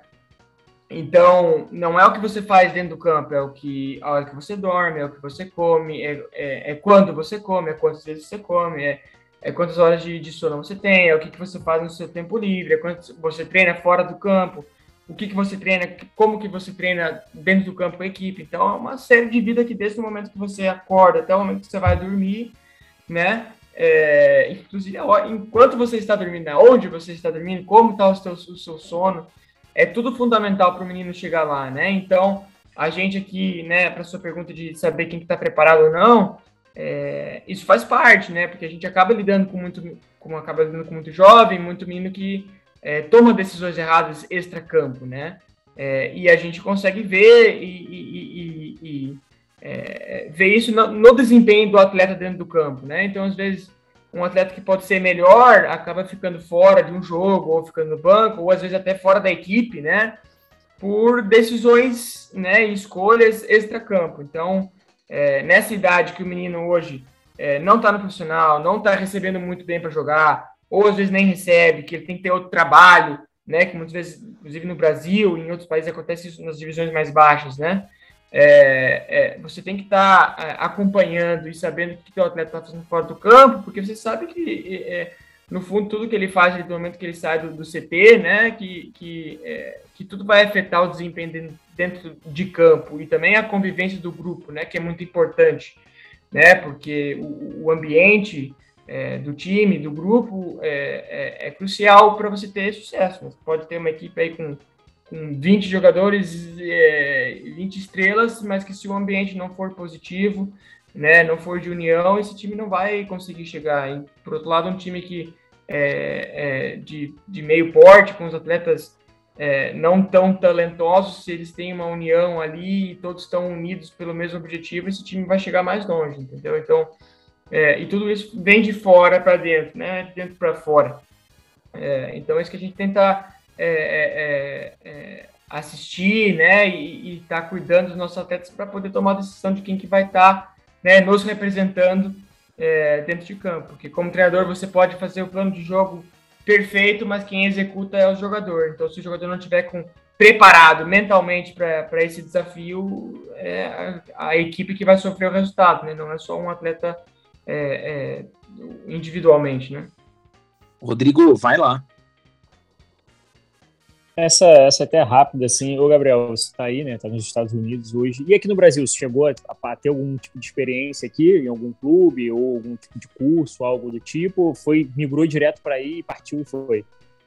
É, eu tive uma experiência de vida, né? Primeiro de tudo, acompanhando sempre a carreira do meu pai, em todos os clubes, estava nos treinos, no vestiário, então desde, desde criança eu tive essa experiência que já é diferente de muita gente, né? Me considero muito privilegiado por isso.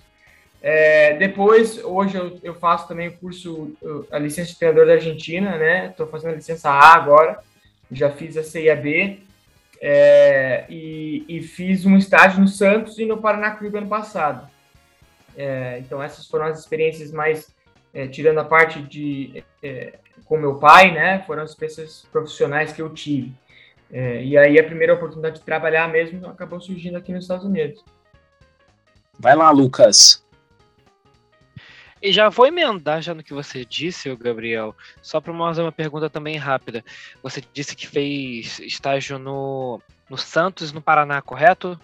Correto. É, des, desse estágio, dessa, de, dessa experiência que você teve, que você vivenciou, o que você pode dizer que trouxe a mais, é, o que você absorveu a mais e está trazendo hoje para o seu trabalho aí no seu time nos Estados Unidos? Ah, eu acho que todo, toda experiência vai agregar coisas novas, né? Às vezes que seja uma pessoa que você conhece, né? Ou uma ideia, ou um treino que você assiste que acaba te dando ideias de outros treinos, ou uma decisão que o treinador toma que você pensa, pô, nunca cheguei a pensar por esse lado. É, enfim, toda a experiência, principalmente nesse nível profissional, acaba abrindo a mente, né? Eu acho que não, não conseguiria dizer uma coisa específica, mas realmente abre, abre nossa mente para enxergar visões diferentes, ideias diferentes, treinos diferentes, é, é conhecer pessoas, né? Porque o, o, networking no futebol também é muito importante. Então, acho que eu iria mais nessa, nessa ideia mesmo de, de, de abrir a minha mente mesmo. Giovana, eu vou jogar essa pergunta para você e assim, não é não é puxação de saco não. É, é, tipo, eu jogava Championship Manager e, e, a sua função, a questão logística de um clube, é, no jogo era uma das questões mais importantes e uma das questões chave.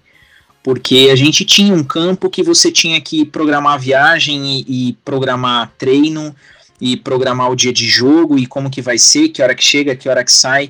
E eu acho que isso, principalmente aqui no Brasil, é, não é que é muito pouco explorado. É, muito pouca gente sabe que existe uma pessoa específica para essa, essa função de logística e muito menos ainda sabe que essa pessoa basicamente é o cérebro do clube de futebol, porque ela que vai gerir como que esse time vai chegar e como que esse time vai sair no dia de jogo.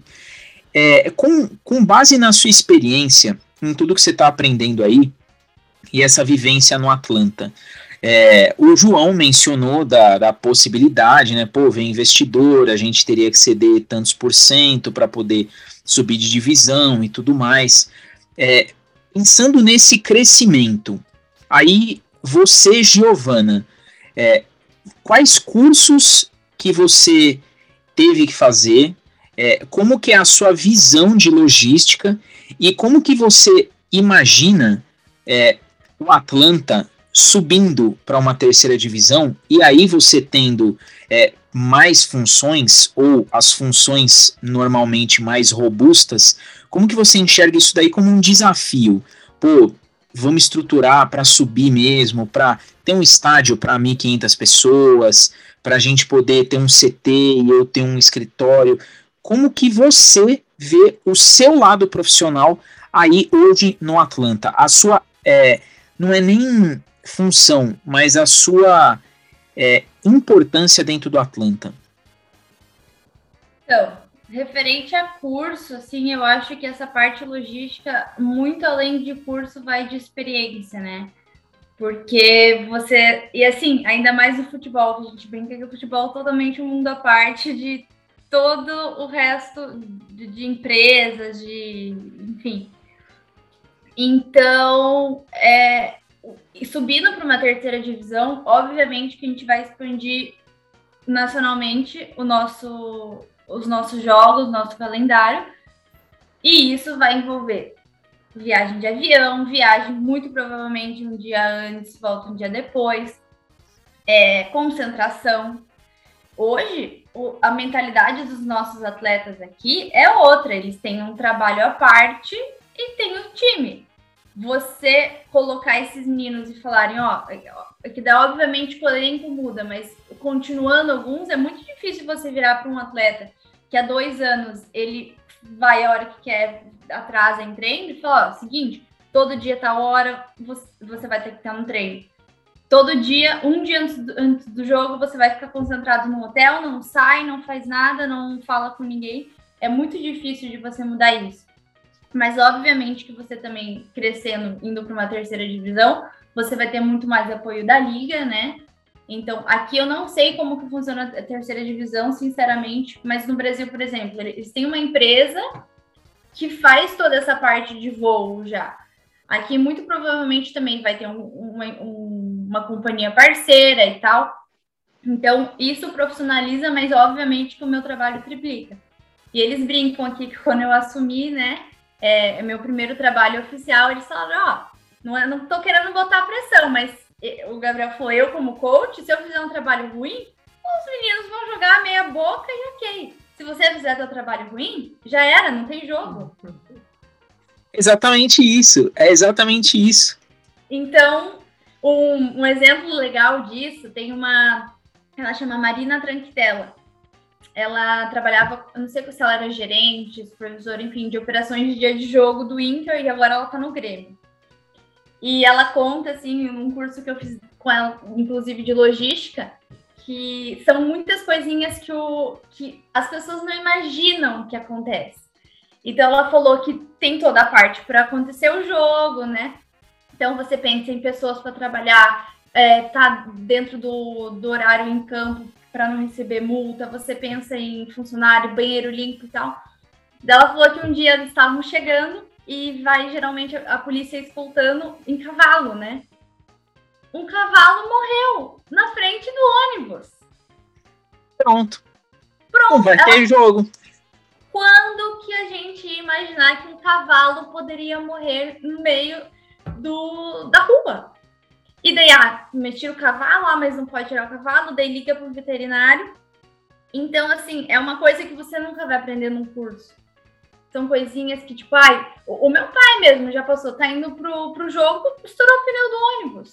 Você vai ter que. Que venha um ônibus até vocês para pegar todos os jogadores, tirar toda a parte de mala, de, de rouparia. Uhum.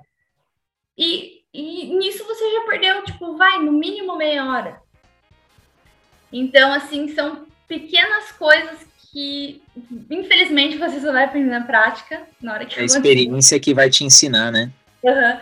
Então, assim, é, é muito legal de estar fazendo parte de um clube aqui da quarta divisão que a gente tem essas outras questões diferentes de um clube profissional, porque isso vai calejando a gente, a gente vai aprendendo. Por exemplo, você vai criando um jogo de cintura, esse negócio do campo. Chega um dia antes do campo, choveu ontem, gente, vocês não podem jogar no campo da cidade porque pode machucar o campo, vão achar outro lugar. Pronto. Caramba. Então, isso vai te calejando e você vai criando essa. É, esse. Jogo de então cintura, então, né? Aham. Uhum. Então, acho bem interessante aqui essa, essa questão que está sendo um crescimento gigantesco. Antes de passar para o Rodrigo aí, eu tenho uma pergunta específica aí para o Gabriel. É, eu, no seu perfil lá, e você também acabou de mencionar, você tá tirando a licença A da, da AFA, né? E eu, eu sou muito curioso nas coisas, eu fui fazer uma pesquisa básica um tempo atrás. Inclusive, eu faço direto essa pergunta em zona mista. Mas a gente nunca teve a oportunidade de entrevistar um treinador, alguém que está fazendo o curso de fato. É, quando a CBF criou a CBF Academy e tudo mais, e teve até um, um, frenesi meio louco, até com uma questão de xenofobia, né? Quando o São Paulo chegou aqui no Brasil, porque queriam que ele fizesse, né?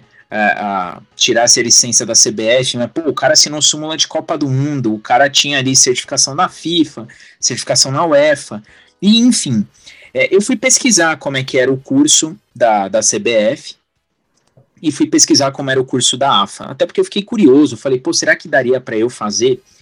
E aqui no Brasil tem uma restrição, né? Você tem que primeiro ter cursado educação física para você poder tirar a licença de treinador, ao passo que na AFA não, qualquer pessoa pode fazer o curso. E eu percebi, Gabriel, que existe uma metodologia muito próxima daquilo que tem na UEFA, e talvez por isso os cursos sejam parelhos, é, em relação ao que não tem no curso da CBF. Como que você e aí é uma pergunta assim, com um viés extremamente profissional, tá? É, eu vi os valores de investimento e tal, e não é nada barato. O, o da CBF é até mais caro do que o da AFA. É, como que você enxerga é, até essa desvalorização do curso da CBF sendo algo tão específico? E sejamos sinceros, é, você não vai. Você não vai ter uma aula de ataque com o Carilli. Você não vai né? Pô, aula de contra-ataque hoje o professor é o Carilli, não é o, o métier dele nos, nos times dele, né? O, o ataque. E na AFA não, na AFA você tem a metodologia, você tem ali as aulas mais dedicadas, você tem os estágios que você tem que fazer. Como que você enxerga essa diferença e até é, esse retrocesso, Gabriel? Já que aqui no Brasil o curso é mais um workshop entre treinadores e na AFA é um curso e, sejamos sinceros, os melhores treinadores da América do Sul hoje, eles são argentinos. No mundo a gente tem mais argentinos tendo destaque do que brasileiros. Como que você, como um brasileiro, enxerga, por exemplo, a possibilidade de tirar a licença A da AFA, é, fazer a migração para a Pro da UEFA, mas se você tiver que vir trabalhar no Brasil, você tem que fazer lá a licença na CBF Academy? É, eu acho que primeiro é, eu gostaria, né, e digo não só, com certeza tem muitos outros treinadores que estão nesse processo de licença que concordam comigo, que é um processo muito burocrático, né, e que é, poderia, acredito eu, ter uma maneira mais é, fácil a, a, quando você chega num certo nível, não qualquer nível de licença, né, que aí você abre para muitas pessoas, mas um certo nível, por exemplo, licença A, com certa experiência, você já consegue validar ela em outra federação sem ter que fazer curso, porque muitas vezes você tem que, é, às vezes, começar do zero em uma licença, sendo que você já tem uma boa, uma licença alta de outra federação, tem uma experiência legal, mas para, por exemplo, a CBF não conta, ou você tem a licença X, mas para a AFA não conta, tem que começar do zero. Então, eu acho que isso poderia ser algo mais bem pensado, assim, de repente até vindo diretamente da FIFA, né? É, é, é para que treinadores de certo nível é, de licença consigam ter mais facilidade em validar as, as suas licenças em outros, em outros países, né? De acordo com as possibilidades de trabalho que venham aparecer para eles, né? Agora, em questão de metodologia e coisa, eu acho que cada uma tem seu, o seu lado bom e o seu lado ruim, né? É, uma coisa que eu gosto muito da licença da CBF é justamente que é muito mais prático do que teórico, né? E, e, o futebol, do mesmo jeito que, que, que a Gi comentou da, da, parte de experiência que você aprende, o futebol também, né? É, tem tanta coisa que você pode ler de teoria, é, mas que você vai aprender mesmo e, e evoluir, né? É, é, na prática, porque a teoria é um suporte para a prática, né? É, é, te dá ideias, te dá conhecimento para que você possa aplicá-las, né? É, então, não, não se vive só de teoria, até porque muitas vezes a teoria não funciona na prática. Né? Então, ah, jogar com formação X é, contra formação Y, em, em teoria é melhor, mas na prática vai ter uma função de certo jogador que vai acabar com todo o teu planejamento, entendeu? Então, é, é muita coisa da vivência, é, e acho que a CBF oferece muito mais isso do que a Argentina, né? Porque você passa um ano fazendo aulas é, online e depois você faz um exame final presencial, né? Enquanto a CBF você faz menos aulas à distância e, e passa muito mais tempo é, no campo e na convivência e, na, e no bate-bola ali com os treinadores, né? É, e eu acabei fazendo a licença da Argentina porque eu já tinha ideia de sair do Brasil e tentar algo fora. E, e eu sabia que a licença da Argentina poderia me oferecer essa é, facilidade, digamos assim, né, de estar tá fazendo as aulas online e aí depois ir uma vez só para fazer o, o, exame final, né? É, enquanto a CBF eu teria que estar mais fixo no Brasil. né? É, é, mas é algo que eu tenho em mente, né? É um plano que eu tenho fazer da CBF, penso em trabalhar no Brasil. É, e acho que cada, cada, como eu disse, né, cada licença tem seu lado, lado positivo, lado negativo.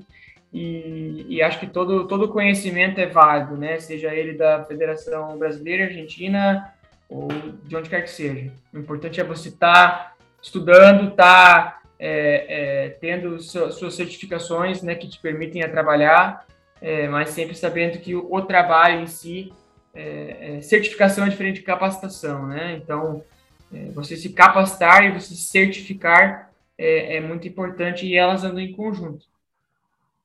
Eu tenho uma última aí, mas eu vou deixar o Rodrigo fazer antes. Mas a, a minha última ela vai ser para fechar. Infelizmente, para fechar. Tá dela. Rodrigo. Então. então, só aproveitar um pouquinho do gancho com relação a esse lance da, do estilo de jogadores, né? É, de treinadores, desculpa. É, é, assim, na época do seu pai no Botafogo, né? A gente viu isso, nós, eu principalmente como torcedor, a gente vê isso, essa diferença muito escrachada de cara, porque a gente tinha o João Santana como treinador antes do teu pai chegar. Então, assim, você viu, pô, o João Santana, caraca, a gente não precisa desenhar muito nosso querido Papai Joel, né? Ele jogava naquele 3-5-2 famosão dele, felizão, e era casinha fechada jogar por uma bola. Ele salvou muitos times do rebaixamento assim. E o seu pai chega já com uma filosofia de futebol muito mais abrangente de trabalho de bola, de, de projeção de, né, de transição, defesa e ataque, de pressão em cima da saída de bola, coisa que hoje muito futebol faz. O seu pai já tinha aplicado isso há 10 anos atrás, entendeu? E, e, e, e, aquela consistência que você tinha essa mudança. E aí o que, o que a gente tem muito no futebol brasileiro é o quê? A falta de tempo, né, para o treinador poder trabalhar. A gente não tem isso. E aí, com esse cenário do futebol argentino, nosso futebol sul-americano aqui, logo aqui perto, a gente nem vai para a Europa, a gente vê muito mais tempo os treinadores poderem trabalhar. Né? Não, não só a paciência com o estilo de jogo daquele de, determinado técnico, mas também a, a, a, filosofia entender que um trabalho, né, a cada dois jogos, o cara tem que ganhar tudo, senão não serve. E aqui no futebol brasileiro a gente enfrenta muito isso. Né? É, eu lembro até do João comentando aqui com a gente aquele lance da pressão e etc. Pô, o Botafogo, o Anderson chegou na Série B, ele ganhou oito jogos seguidos. No primeiro jogo que ele perdeu, o vagabundo queria matar ele, pô. Tava todo mundo louco no, no Engenhão lá, nego, ele discutindo com os caras. Eu falei, cara, eu falei, que isso? O cara teve oito vitórias seguidas, ele perdeu um jogo, já não presta. Então a gente já tem muito esse, é, a gente tem muito esse imediatismo aqui. Então eu, é, eu acho que para você é, realmente tá meio que comendo por fora, assim, eu acho que você vai acabar ganhando muito é, nessa sua bagagem e também até para você trabalhar e desenvolver o, o, a, a, sua filosofia. E por falar, se tratar em filosofia, como que você enxerga o futebol? Como que você pretende trabalhar assim? Como você gosta de trabalhar em campo, sabe? O que, que você poderia dizer de, pô, eu acho que a, a, assim funciona melhor, eu gosto de trabalhar com um, dois atacantes. Hoje a moda é jogar com um atacante, né? Joga com dois abertos, mais um atacante enfiado. Mas assim, eu quero saber de você como você costuma armar seu, o, os seus times. Qual seria a filosofia do, do Gabriel para um jogo de futebol? É, é uma pergunta difícil, assim, né? Eu acho que a, a filosofia do treinador ela vai sempre evoluindo, né? De, de trabalho em trabalho, de jogo em jogo, de treino em treino. Né? Eu sou, sou novo, né? Eu, eu, Gabriel, não sou ninguém ainda no futebol, né? É, sei que um dia, se Deus quiser, chegarei nesse nível, né? É, mas é, é eu, eu, eu gosto muito do estilo que meu pai jogava, assim, sabe? Que é, é um futebol mais ofensivo, é, é um, um, time que cria oportunidades, né? Todos os times que ele passou, é, que ele começou, na verdade, né, o trabalho no Campeonato Brasileiro, todos ficaram ali disputando para Libertadores, né? Muitos deles, é, Palmeiras, Flamengo e Botafogo, é, foi na última, nas últimas rodadas ali que, que, que perdeu a classificação, né? É, e no, no Palmeiras e no Flamengo teve situações específicas assim que realmente é, é, não, não como desculpa, né? Claro, mas que, que, foram situações que no futebol, às vezes, você perde um jogador, você muda totalmente a tua equipe, né? É, não preciso não entrar em detalhes agora dessas duas campanhas, mas é, é, voltando à minha filosofia, né? Eu gosto desse, desse futebol mais ofensivo, de, de, de ter, é, de criar oportunidades, ser um time que chega bastante no gol, que chega de diferentes maneiras, né? De jogadores mais é, é, com mais mobilidade dentro do campo, não aquele, aquele 9 fixo lá de, de não, dentro da área, é, ou aquele 10 que é o 10 clássico, que hoje em dia não existe mais. né? Hoje o futebol é muito, é muito movimento, é muito movimento sem bola, principalmente. É, então eu gosto, eu gosto de treinar isso, né? Quando a gente está preparando para um jogo, é, é, claro, também a parte defensiva, né? Como que a gente vai nos preparar e nos organizar é, defensivamente para essas, para é, nos preparar para essas equipes, né? Que a gente vai enfrentar, mas principalmente como que a gente vai criar, né? Onde vai estar o espaço que essa equipe vai é, é, principalmente onde vai ser o nosso principal foco de ataque, como, com qual jogador, qual vai ser a movimentação. Então eu gosto bem desse, desse estilo ofensivo mesmo, né? De, é, é, é que eu disse, de criar oportunidade, de time que faz gol. É, eu acho que o bonito do futebol é o gol, né? É, mas ao mesmo tempo você pensa que, é, que é uma coisa que o João também sempre fala. a gente inclusive teve a melhor defesa do campeonato é, é, por muitas vezes a nossa defesa é, é, é, tem bons números, né? E, e, time que não sofre gol não perde, né? Então, voltando ao, ao, exemplo que você deu do Joel, né? Eu, eu, eu, vou linkar outros exemplos, que é o do Mourinho e do Guardiola, que são estilos de, de jogo completamente diferentes e que são dois treinadores extremamente renomados, são campeões de tudo e cada um tem seu estilo. Então não existe estilo certo né? Existe o estilo seu que você acredita e você consegue vender e passar a tua ideia para o teu jogador, porque se você tem um, você, nem se, se, o treinador não sabe como quer jogar, como é que ele vai esperar que o seu time tenha um desempenho, né? Então ele tem que ter a sua ideia, passar isso para os jogadores. Às vezes essa estratégia muda com, com os jogadores que tem no teu elenco, às vezes muda com o time que você vai jogar, às vezes muda com a situação que o teu time está no campeonato, é, mas no fundo, você tem que ter uma, uma ideia principal e tá sempre, é, semana após semana, passando para os seus jogadores, né? Principalmente através de vídeo é, e conversa, porque no futebol profissional você jogando domingo, quarta, domingo, quarta, você não tem tempo para treinar, né? Mas recuperar e, e, e preparar para o próximo jogo. Então, a preparação acaba sendo muito por vídeo. Então, é, é isso é algo que você tem que estar tá sempre, sempre acima, né? E sempre é, acaba o jogo já estar tá preparando para o próximo. Eu vou, vou jogar aí. Infelizmente, a, a última pergunta. Nossa, a gente já vai ter que agendar uma parte 2 aí. É, pa parece que foi combinado, né? Porque o Rodrigo ele entrou nesse mérito da questão tática e era exatamente o que eu ia perguntar. É, eu, eu gosto bastante de ver variação tática nos times. E aqui, nos episódios que a gente comenta do Liverpool, a gente cobra muito isso é, cobra não, a gente pontua que o Klopp varia muito pouco e que determinadas situações são uma cama de gato que a gente sabe o que vai acontecer com o Liverpool. E aí, é, é, vou até fazer um parênteses, tá? E uma torcida particular, principalmente depois desse bate-papo de hoje. Eu, eu, espero muito, Gabriel, que eu esteja entrevistando, falando, né, e mantendo contato com o que seria a nossa versão brasileira do Julius Nagelsmann que começou novinho e assumiu o Hoffenheim. Faz um, desde o início, esse cara faz um trabalho fora de série. Então, assim, eu já torcia pelo trabalho do seu pai e agora torço mais ainda pelo seu depois desse bate-papo de hoje. Então, você guarda isso. Quando você estiver lá em cima, você fala assim, pô, aqueles caras lá, ó, os caras me deram uma moral absurda. É. Pô, o primeiro podcast que eu fiz na vida, ó, vai ser é, histórico. Isso, pô, é o nosso. pô, aí, eu queria que você contasse pra gente duas coisas. Primeiro, é, a sua melhor mudança tática, aquele, aquele jogo que você fala assim, pô, eu mudei isso daqui, a gente ganhou por causa disso, e um jogo que você mudou, deu errado e que você perdeu. E o segundo, é, como que é para você que é jovem e está começando, uma derrota em mata-mata? Bom, é... primeiro, né, sobre as, sobre as duas mudanças. É, inclusive foram jogos um depois do outro, né? Foi um que a gente empatou, mas que foi, para mim, foi uma derrota, porque a gente tomou gols 94 é, e nós estávamos ganhando, tava, fizemos uma boa partida e no final o nosso meio campo, é, volante, né, ele estava é, ele é, mais, é um, mais físico, assim, né? E ele estava bem cansado, já vinha de uma sequência de jogos e tal.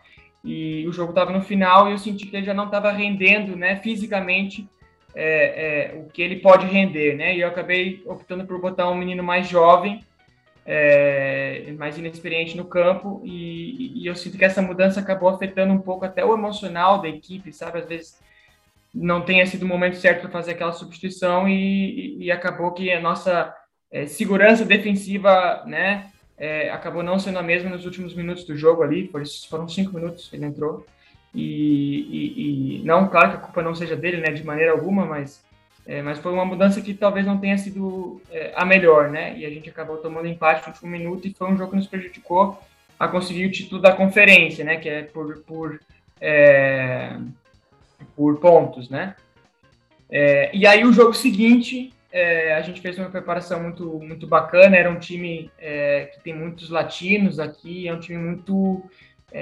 aquela é, aquele espírito latino mesmo, né, da correria e de, enfim, e a gente fez um ajuste tático ali para é, é, para conter a, a, entrada deles pelo meio de campo, né? E, e ofensivamente a gente geralmente joga com dois pontas bem é, mais agressivos, né? É, e naquele jogo eu optei por botar um meia, um dos nossos meias, na, ele canhoto na ponta direita e na ponta esquerda é, um canhoto bem forte, bem agressivo, para você ter é, uma diferença mesmo nas duas, é, nas duas pontas, né? Porque o nosso 9, ele é, é um brasileiro também, o, o meia também era brasileiro, ele, é, o 9 é bem forte fisicamente, né? Finaliza muito bem, segura bem a bola, e eles se conhecem, jogam um tempo junto e, e, e muito bem quando estão próximos, né? É, e aí eu falei para eles que, que, que eu queria que o nosso ponto viesse um pouco mais para dentro, né, para jogar próximo é, do nosso 9, abrindo o corredor para o nosso lateral, que foi aquele menino que eu dei o exemplo lá no, lá no começo, é, que ele tem essa força física, né? E, e eu falei para eles que ia sair um gol deles dois, né, juntos. E aí o primeiro gol no começo do jogo foi uma bola que o nosso ponta recebeu por dentro, o 9 fez a corrida, ele enfiou e ele fez o gol. Então foi, acho que esse jogo foi uma, é, é, uma escolha muito feliz que eu tive. E no segundo tempo também, esse jogo, é, nós tínhamos um, um, meia africano que já jogou, jogou é, mais experiente, né? É, inclusive fez, passou um tempo na, na, base do Manchester City, é um menino africano muito bom. E ele estava machucado e voltou para esse jogo, estava no banco. E ele é volante, assim, mais cadenciado, um passe muito bom. E esse nosso menino lateral já tinha tomado um cartão amarelo no começo do jogo.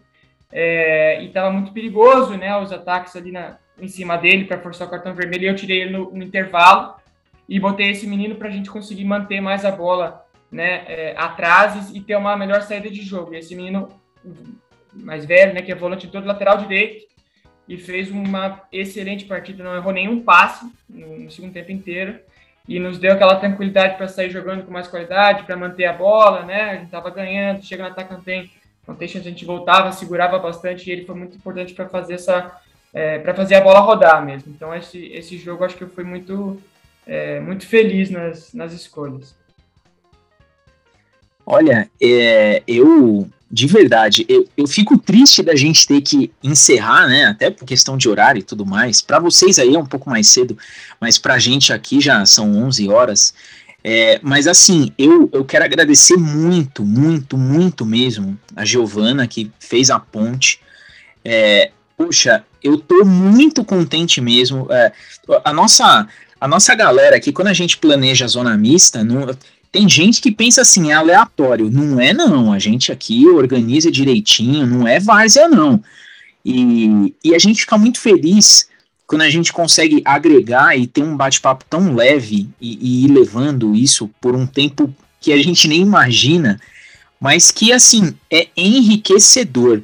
É, vocês ganharam, assim, todos os fãs da Somos Liverpool, porque todo mundo que escuta a gente, pô, o feedback é sempre, é sempre legal e eu gosto de, de entregar a zona mista pra galera. E, e, olha, vocês ganharam aqui, assim, três torcedores assíduos que vão seguir muito o Atlanta. Eu vou até ver aonde que eu compro uma camisa dessa, porque ela é bonita pra caramba. E, e assim, nós temos que fazer uma parte 2 aí sobre o vestiário, sobre o campeonato. A gente vai manter muito contato, gente. Eu estou extremamente contente. Um zona mista espetacular. É, a gente está gravando à noite da quinta-feira. Sexta-feira, o sextou de você aí que nos ouve é com esse podcast. E quero agradecer demais aí, Giovana, agradecer. Gabriel, você assim, cara, é, nós estamos numa torcida absurda agora por você, de verdade. Obrigado, obrigado. A gente fica muito feliz também de, de ter essa oportunidade, assim, né? É, é, como eu disse, eu sei que eu carrego o nome do meu pai, né? E muitas pessoas é, é chegam até mim por, por, isso, ficam felizes por mim, mas é, eu fico feliz de saber que as pessoas estão gostando de mim também pelo que eu tô, por quem eu sou, pela, pelo trabalho que eu estou fazendo. Então isso para mim também é muito gratificante, né? E, e, eu muito obrigado a vocês todos, né, pela oportunidade de estar aqui, de estar falando do nosso trabalho. É, a gente também, a gente, a gente é humilde, né? A gente, o clube é um clube pequeno, a gente, né, se sujeita às vezes a coisas aqui que muitas pessoas não, não imaginam, né? É, que podem até é, é, pensar que, da mesma maneira que um clube de quarta divisão no Brasil, né, um clube amador no Brasil, por exemplo, também, que passa por suas dificuldades e a gente está aqui batalhando todo dia para fazer o bem feito, né, e para crescer na nossa profissão e, e, sempre levando o clube, né, que nos, que nos dá a oportunidade, que nos ajuda, junto com a gente, né? Então a gente não, não, não esquece as pessoas que estão com a gente nos momentos difíceis, né? E nas pessoas que, que quer, nos dão essa oportunidade de falar e de, e, e de, e de, enfim, é, falar do nosso trabalho, do nosso clube, quando a gente não é teoricamente ninguém, né? Porque quando você é grande, você é conhecido, aí é fácil a pessoa chegar e estar tá em cima e elogiar, é, enfim, mas as pessoas que estão com a gente nos dão essa, essa moral, né, digamos assim, quando a gente está tá lá no, no, no começo, é, a gente tem que valorizar, porque são essas pessoas que são de verdade, né. Eu vou, até antes de passar aqui para o Rodrigo, é, você falou algumas coisas que me remete muito ao Lucas, porque o Lucas, eu conheço a trajetória deste jornalista desde que ele estava no primeiro ano de faculdade. Eu, eu vi a história inteirinha do Lucas na faculdade. E todo zonamista que ele participa, eu falo, Lucas, isso é acervo para você como jornalista. Então, assim, eu, eu sei, eu conheço o coração do Lucas e sei que quando ele estiver lá em cima, ele vai falar assim, pô, como hobby, eu fazia um podcast com os caras e a coisa até ia para frente. E você, Gabriel, é, agora no, exatamente, agora nós estamos chegando aí nesse, estamos chegando nesse degrau. Aí, Gabriel, é, eu me preocupei e quando eu falei para algumas pessoas, pô, vou entrevistar o Gabriel Saroli e tudo mais, ele é filho do Caio Júnior, algumas pessoas falaram, pô, pergunta tal. Eu falei, ó, eu vou entrevistar o Gabriel. Infelizmente, a gente não tem mais a oportunidade de entrevistar o Caio mas você pode ter certeza que você vai ser figurinha carimbada nesse podcast e você vai aparecer muitas vezes e de verdade é essa humildade, é esse coração bom, é, é, é essa vontade de ir além que vai te levar para o sucesso, cara, de verdade. Obrigado, obrigado, Diego. Muito obrigado pelas palavras. Rodrigo, infelizmente, pô, que triste chegou aquele momento, né? Agradecer mais uma vez ao Gabriel, a Giovana, nossos queridos é, Rodrigo lá, o Charazão e o João também, que já precisaram sair um pouquinho mais cedo. Valeu mesmo pela oportunidade. Valeu também, Giovana, por estar conversando com a gente e a gente abordar esse tema aí sobre o machismo no meio do futebol com relação.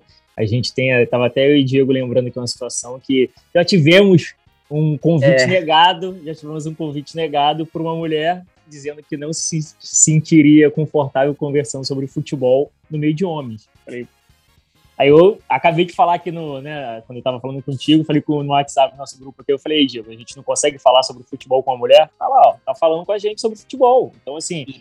É, Caramba! E, é, então, assim, é, é, pô, isso pra gente é gratificante demais. Eu acho que é, a gente faz aqui o nosso trabalho barra hobby, como disse nossos amigos aqui, mas assim, a gente quer alcançar o máximo de informação, como eu disse no, no início do nosso episódio. A gente quer ganhar esse, esse conhecimento de vocês, quer entender como é que funciona o dia a dia do futebol, é muito importante, sabe? É, esses detalhes que vocês me citaram durante nossa resenha aqui hoje é bacana demais, sabe? É bacana, é, é, pô, é necessário e essencial demais para que o futebol em si, no campo, venha funcionar, sabe? Eu acho que muita gente tem tirou até né, né, recentemente, pôde ver um pouco disso na série que teve do Sunderland na, na, na, na, Netflix, né?